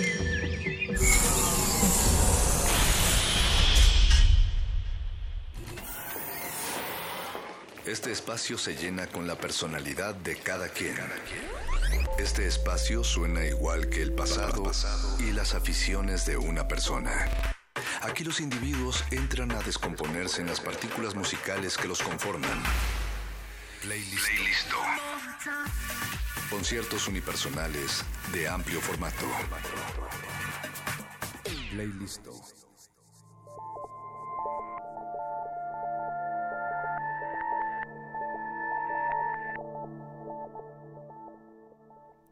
Muy buenas noches, queridos radioescuchas. Están escuchando un playlist y este playlist pues es parte de Resistencia Modulada que se transmite por el 96.1 de FM Radio UNAM. Hoy es lunes 19 de junio del 2017. Y bueno, aquí estaremos desde las 22 horas hasta las 22, 45 horas más o menos ahí estaremos terminando. Así que tenemos todo este momento para hablar con Naum Mantra, que es el invitado que tenemos esta noche. Yo soy Eloísa Gómez. Acompáñenos. Esto es Playlist. Playlist. ¿Qué tal, Naum? ¿Cómo te encuentras? Oh, hola, ¿qué tal? Muy bien, gracias. Contento de estar con ustedes hoy. Gracias. Eh, al parecer nos estás llamando desde Berlín, Alemania. Eh, ¿Cómo es que llegaste ahí a vivir? Pues sí, estoy hablando desde eh, la lejanía, extrañando mucho México. Y llegué aquí, bueno, apenas en diciembre me mudé a esta ciudad después de haber vivido casi 10 años en, en Londres, pero constantemente estoy en México. Perfecto, sí. Entonces, sigo siendo muy cercano, a, sobre todo a la Ciudad de México. Así que consideraremos que este playlist es internacional y eso nos da mucho, eh, mucha felicidad a todos los de Resistencia Modulada. Eh, bueno, les comento a todos los radioescuchas que el trabajo de, Raúl, de Naum se enfoca en la producción de proyectos que exploran las posibilidades de generación de asombro y encantamiento por medio de la utilización de tecnología espacial e ilusionismo. Crea obras desde estas perspectivas extremas. Platícanos por qué es tu interés sobre eh, la tecnología espacial, Naum. Para mí, la tecnología espacial y el espacio exterior son, son herramientas muy valiosas para, obviamente, para entender lo que sucede afuera de nuestro planeta, pero lo que más me interesa es cómo podemos utilizarlo como una metodología inversa, es decir, salir de este planeta para voltear y mirar a la Tierra. Y con esa perspectiva física, pero también metafórica, cómo podemos observarnos de otra manera y cómo podemos repensar lo que estamos haciendo en nuestro planeta y eventualmente encontrar nueva, nuevos imaginarios para habitar en, en, la Tierra y eventualmente en otros lugares en el, en el universo. Entonces creo que es una herramienta bien poderosa que necesita el diálogo de el diálogo con la sociedad y, y con los artistas, por supuesto. Cuéntanos algunos de los performances que tú has hecho, algunas de las actividades que tú has hecho con esto. Sí, claro que sí. Bueno, pues hace un par de años realizamos una misión espacial en Star City, en Rusia. Eh, en esta misión invitamos a nueve artistas mexicanos e hicimos todo un proyecto sobre la gravedad, ¿no? ¿Cuál es nuestra relación cultural con esta fuerza que sentimos todo el tiempo y que no conocemos, de hecho, lo que es no tener gravedad? Entonces, en esta misión espacial, ¿no? Un, un avión especial que va muy alto y luego se deja caer en caída libre, se pierde la gravedad y en ese momento realizamos una serie de piezas artísticas. El proyecto se llamó La gravedad de los asuntos. y bueno, ese es un ejemplo, ¿no? De cómo hemos utilizado tecnología espacial para hacer proyectos de arte. Eso suena increíble. A mí me gustaría alguna vez experimentar eso de la caída donde sientes, o sea, la caída libre de un avión para que sientas esa gravedad cero, ¿no? Que me imagino que ya en el espacio exterior debe ser una experiencia mucho más fuerte, ¿no? Mucho más profunda. Sí, bueno, eh, la caída libre que nosotros hicimos solo dura aproximadamente 30 segundos, pero bueno, se hace varias veces. Y en el espacio es una caída libre ininterrumpida. Técnicamente es, el mismo eh, efecto físico ¿no? que sucede. Los astronautas están en caída libre hasta la Tierra, por eso es que, que los vemos que flotan. Pero bueno, si estuvieran, digamos que si hubiera un poste que saliera hasta el espacio y estuvieran anclados a ese poste, podrían caminar, porque al final del día la Tierra es muy grande y los astronautas no están tan lejos de la Tierra. Pero bueno, ya te metes en un tema de, física y de órbitas de caídas libres que es contraintuitivo, ¿no? Porque están cayendo pero no caen. claro, ¿no? Pues en este puente entre la ciencia y las artes y la música, platícanos cuál es tu primera recomendación de esta noche, Naum. Bueno, la música es algo muy importante para mí. Mi día comienza con música y termina con música. Siempre digo que es mi, estructura, la música, es, es, lo que encapsula toda mi vida. Perfecto. Entonces, bueno, a ver, vamos a ir por orden. La primera pieza es eh, el adagietto de la quinta sinfonía de Gustav Mahler, eh, un gran sinfonista eh, vienés. Y se dice que él fue, de hecho, el, último eh, gran sinfonista que, que, hubo, ¿no? Llevó eh, la orquesta a su, a su última consecuencia.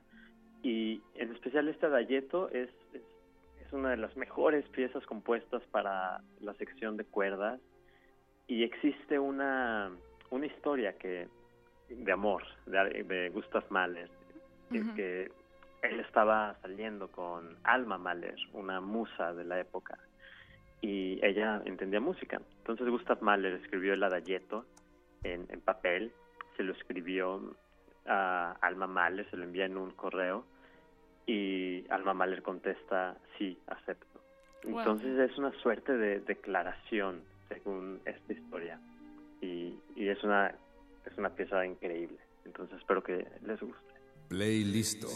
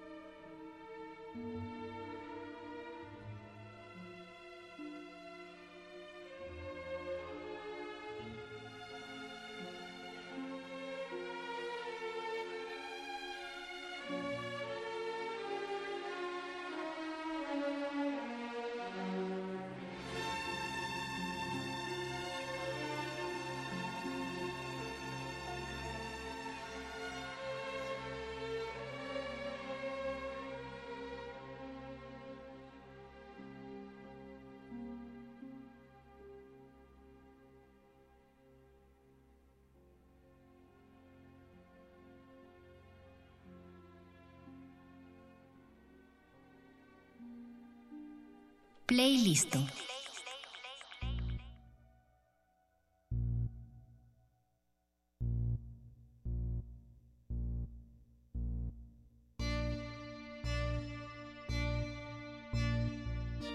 ¿Qué tal? Estamos de regreso en Playlisto este lunes 19 de junio del 2017 por Resistencia Modulada 96.1 FM de Radio UNAM. Platicaré un poco sobre quién es Naum. En 2014, Naum fue reconocido como uno de los jóvenes líderes del espacio por la Federación Internacional de Astronáutica por su contribución a las actividades de exploración del espacio exterior. Naum, platícanos cómo es que llegaste a ser parte de, esta, de estos jóvenes líderes del espacio. Pues es algo muy, muy sorpresivo, ¿no? Eh, pensar que un artista como yo eh, podamos ser considerados líderes espaciales por nuestra, nuestra contribución al, campo de la astronáutica.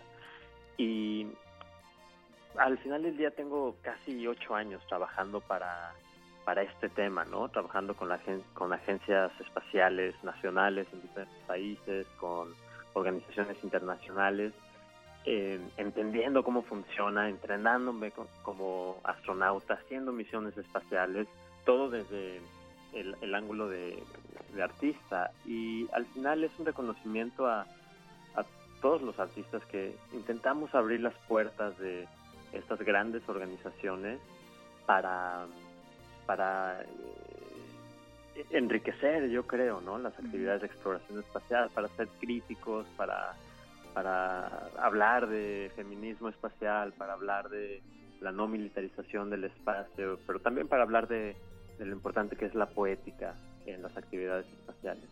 Eh, es muy importante que todos estemos interesados en ver nuestro planeta desde el exterior, ¿no? Que es lo que tú nos comentabas desde el primer, eh, la, primera sí, al final del día, la, quiero pensar que las actividades espaciales no solo le pertenecen a las grandes agencias, sino le pertenecen a toda la sociedad, ¿no? Las actividades espaciales son actividades para la Tierra y abrir estos diálogos, y abrir la participación, democratizar el espacio es algo que nos compete a todos, ¿no? Utilizamos tecnología espacial todos los días, todo el tiempo.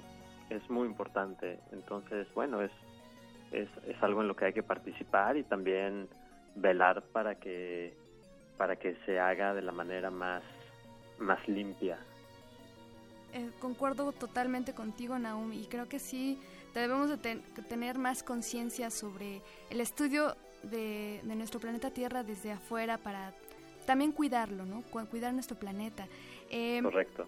Platícanos cuál es la siguiente canción o rola que nos vas a proponer esta noche para que disfrutemos de, del espacio. La siguiente canción es de un artista que fue durante muchísimos años muy poco conocido, que se llama Shogi Otis. Fue de estas eh, genialidades eh, que de artista, ¿no? De músico que de pronto saca un disco que es icónico, legendario y después desaparece por por algunas décadas y nadie sabe qué le pasó a Otis. Em, pero bueno, ese disco resulta ser algo bien especial y esa es una de las canciones que, que más me gustan. Se llama Out of My Head como si fuera out of my head, fuera de mi cabeza. espero que les guste. Tiene una vibra media setentera. Perfecto. Escuchemos Out of My Head de Shugi. Playlist. Playlist.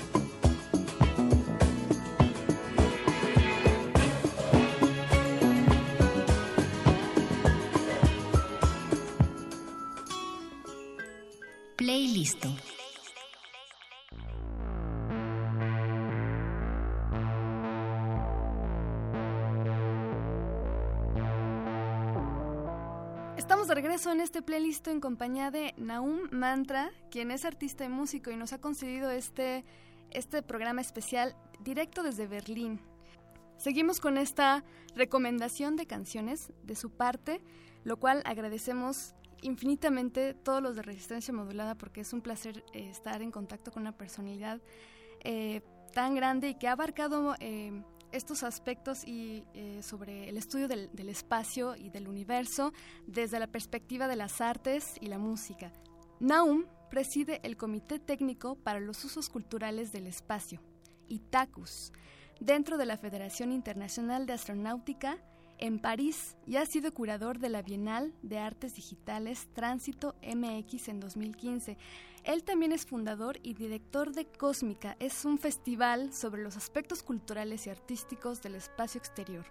Y bueno, ha tenido más de 20 ediciones en Reino Unido, en México, en Francia, en Bélgica. Eh, al parecer, en noviembre del año pasado estuvo en México. Platícanos qué tal tu experiencia eh, el año pasado, Naum. Un festival en en una nave espacial que está en Toluca, que se llama el Cosmovitral Botánico. Sí. Y con el apoyo de, del gobierno del estado y también para celebrar la Semana Mundial del Espacio. Entonces, durante una semana estuvimos en, en este lugar que eh, no puede ser mejor para un festival que combina arte, cultura y espacio exterior. Y fue un, un, un, festival internacional. Tuvimos eh, participantes de de, Reino Unido, de, España, de Eslovenia, eh, muchos mexicanos, por supuesto, y, y el tema fue cómo podemos imaginar nuevos futuros, nuevos eh, nuevos imaginarios en la, para la carrera espacial, ¿no? O sea, recordemos que antes de que hubiera cohetes y naves espaciales y agencias nacionales espaciales, antes de todo eso había artistas, y había escritores, y había músicos que ya imaginaban el futuro de la humanidad fuera de este planeta. Entonces es, eh, la intención de esta edición del festival era retomar el tema y ver, ok, ¿qué estamos proponiendo ¿no? como comunidad artística? ¿Cuáles son las nuevas ideas, las nuevas visiones para explorar el espacio? Y eh, tomando esta idea de cómo antes de que existiera los cohetes o las naves espaciales para explorarlo físicamente, estaba, estaban estos escritores, estos creadores, eh, esta gente creativa que con la, imaginación podíamos viajar a lo que era el espacio. ¿Cuál es la siguiente canción que nos vas a recomendar esta noche? Es, bueno, la siguiente canción es de una banda eh, radicada en Londres. Son amigos míos, hemos compartido estudios, hemos tocado juntos y me encanta esta canción. Es, eh, creo que es muy emocional, muy introspectiva, es, es muy fuerte. Eh, la banda se llama Soccer 96, ¿no? Soccer 96, y la canción se llama Yoga Flame. Espero que les guste. ¿Estás en playlist?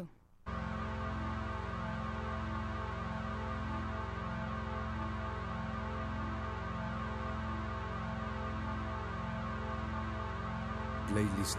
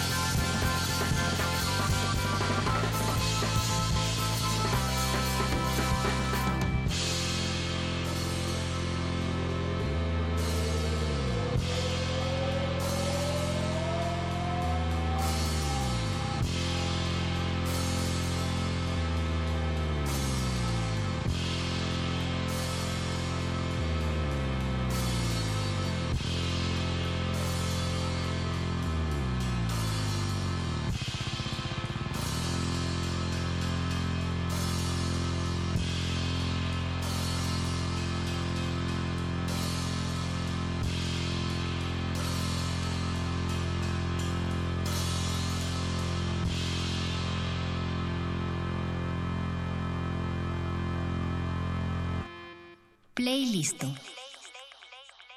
Estamos de regreso en Playlist y ya saben, estamos aquí con Naum Mantra, artista y músico, eh, hablando desde Berlín para recomendarnos un poco de la música que él, es, que él siente y escucha al momento de inspirarse y crear sus actividades, sus performances y, en general quién es esta persona que es maravillosa.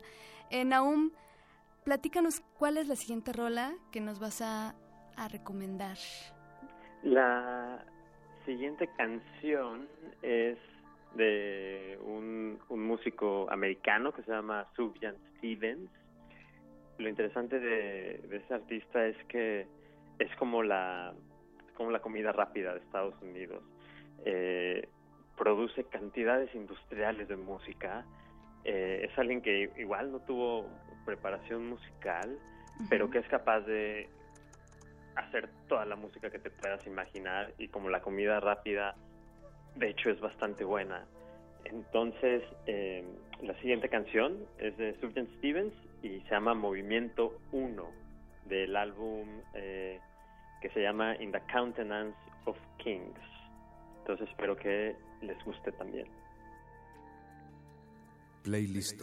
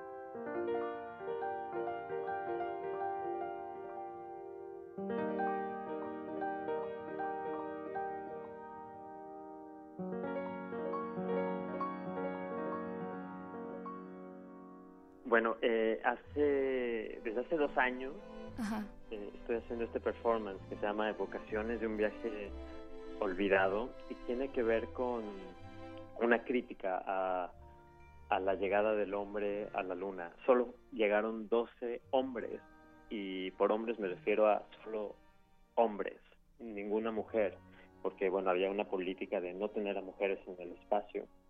Entonces, eh, hace muchos años yo estudié hipnosis por otras razones más oscuras y, dije, ok, bueno, vamos a, vamos a empe- empezar a insertar a través de la hipnosis memorias falsas de, que todos llegamos a la luna, de que todos hemos caminado sobre la superficie lunar. Entonces, así eh, tengo este performance donde llega la gente, no saben qué va a suceder y de pronto están hipnotizados, se despiertan y recuerdan haber ido a la luna, de la misma manera que recuerdan haber ido al super el día de ayer. Y, y, y- es muy es muy poderoso, sobre todo porque hay un momento en, en el performance donde donde la gente, bueno, se dan la media vuelta y ven salir desde el horizonte al planeta Tierra y hay toda una reflexión, ¿no? De qué es casa y qué es la Tierra y es es, es muy emotivo. Wow, esta, este, esta actividad que tú estás realizando desde hace dos años, ¿vas a eh, volver a hacerla aquí en México? Porque seguramente muchos querremos estar ahí contigo, así, experimentando estos sí, recuerdos. me encantará. eh, seguramente para otoño de este año lo vuelva a hacer en algún teatro. Eh, es, es fácil de hacer en términos de no se requiere una producción grande, todo está en la mente de las personas. Ujú. espero poderlo hacer este año otra vez. Estaremos al pendiente porque, pues sí, o sea, yo, yo voy a estar ahí. Ahora sí, ya, Claro. yo con mucho gusto estaré ahí porque quiero, queremos todos tener estos recuerdos de visitar la luna y no importando el género, no importando el sexo, religión o edad, creo que todos tenemos el derecho de, de visitar la Sí. luna alguna vez. Dinos cuál es la siguiente canción que quisieras que todos escuchemos esta noche. Oh, la siguiente canción es de, de los íconos más importantes, si no es que el ícono más importante de la música de nuestro tiempo y, y ni, ni más ni menos es de, de Prince esta canción y bueno no, Prince no necesita ninguna introducción es, es, es la música misma. Y la canción se llama Glam Slam no es necesariamente una de sus canciones más populares Pero viene de, de un disco que fue bastante controversial, se llama Love Sexy. Oh. Para empezar, es, es un disco donde él sale en la portada desnudo y, y, y, y esto en los 80 era un escándalo, ¿no? Igual sigue siendo hoy un escándalo eso. Y Sí. en este disco realmente solo hay una canción, una canción de, de, de, no sé, de 60 minutos, 50 minutos, pero bueno, vamos a escuchar el fragmento de Glam Slam. Si pueden, eh, escuchen las can- la, la letra o veanla en internet, porque es una, es una letra muy psicodélica. Entonces, bueno, los dejo con Prince. Escuchemos a Prince. Estás en playlist. Playlist.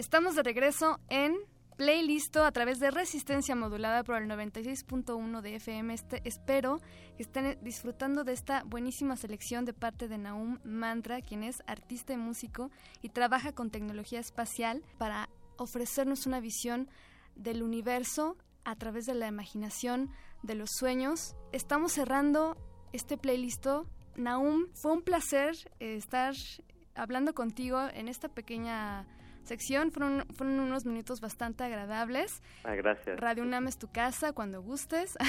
bueno, pues eh, gracias por, por haberme dado esta oportunidad de compartir algo tan especial como la música sí. que escucho eh, constantemente. Y para cerrar, eh, los voy a dejar con un, un músico que se llama Vangelis. Eh, de hecho, hace un mes tuve la oportunidad de visitarlo en su casa y de platicar sobre el espacio exterior, la música. Él hizo la música de Cosmos, de Carl Sagan, hizo la música de Blade Runner, de la primera película, y es un gran aficionado a la música espacial. Y por eso es que les voy a, les voy a eh, poner esta canción que se llama Intergalactic Radio Station. Una, una canción muy especial y espacial. Escuchemos a Vangelis. Esto es Intergalactic Radio Station. Playlist.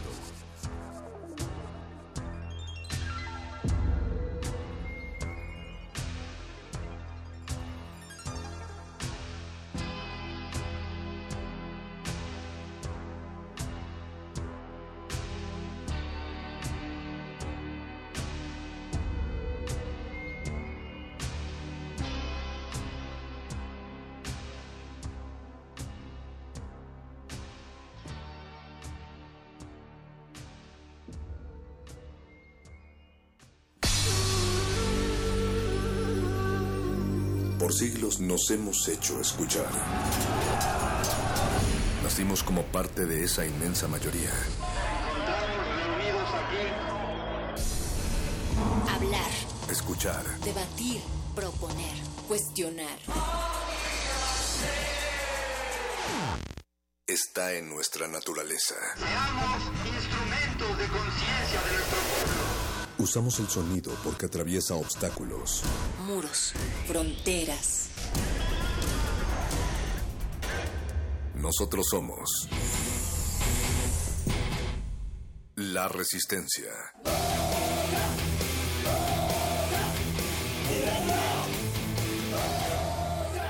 Resistencia modulada.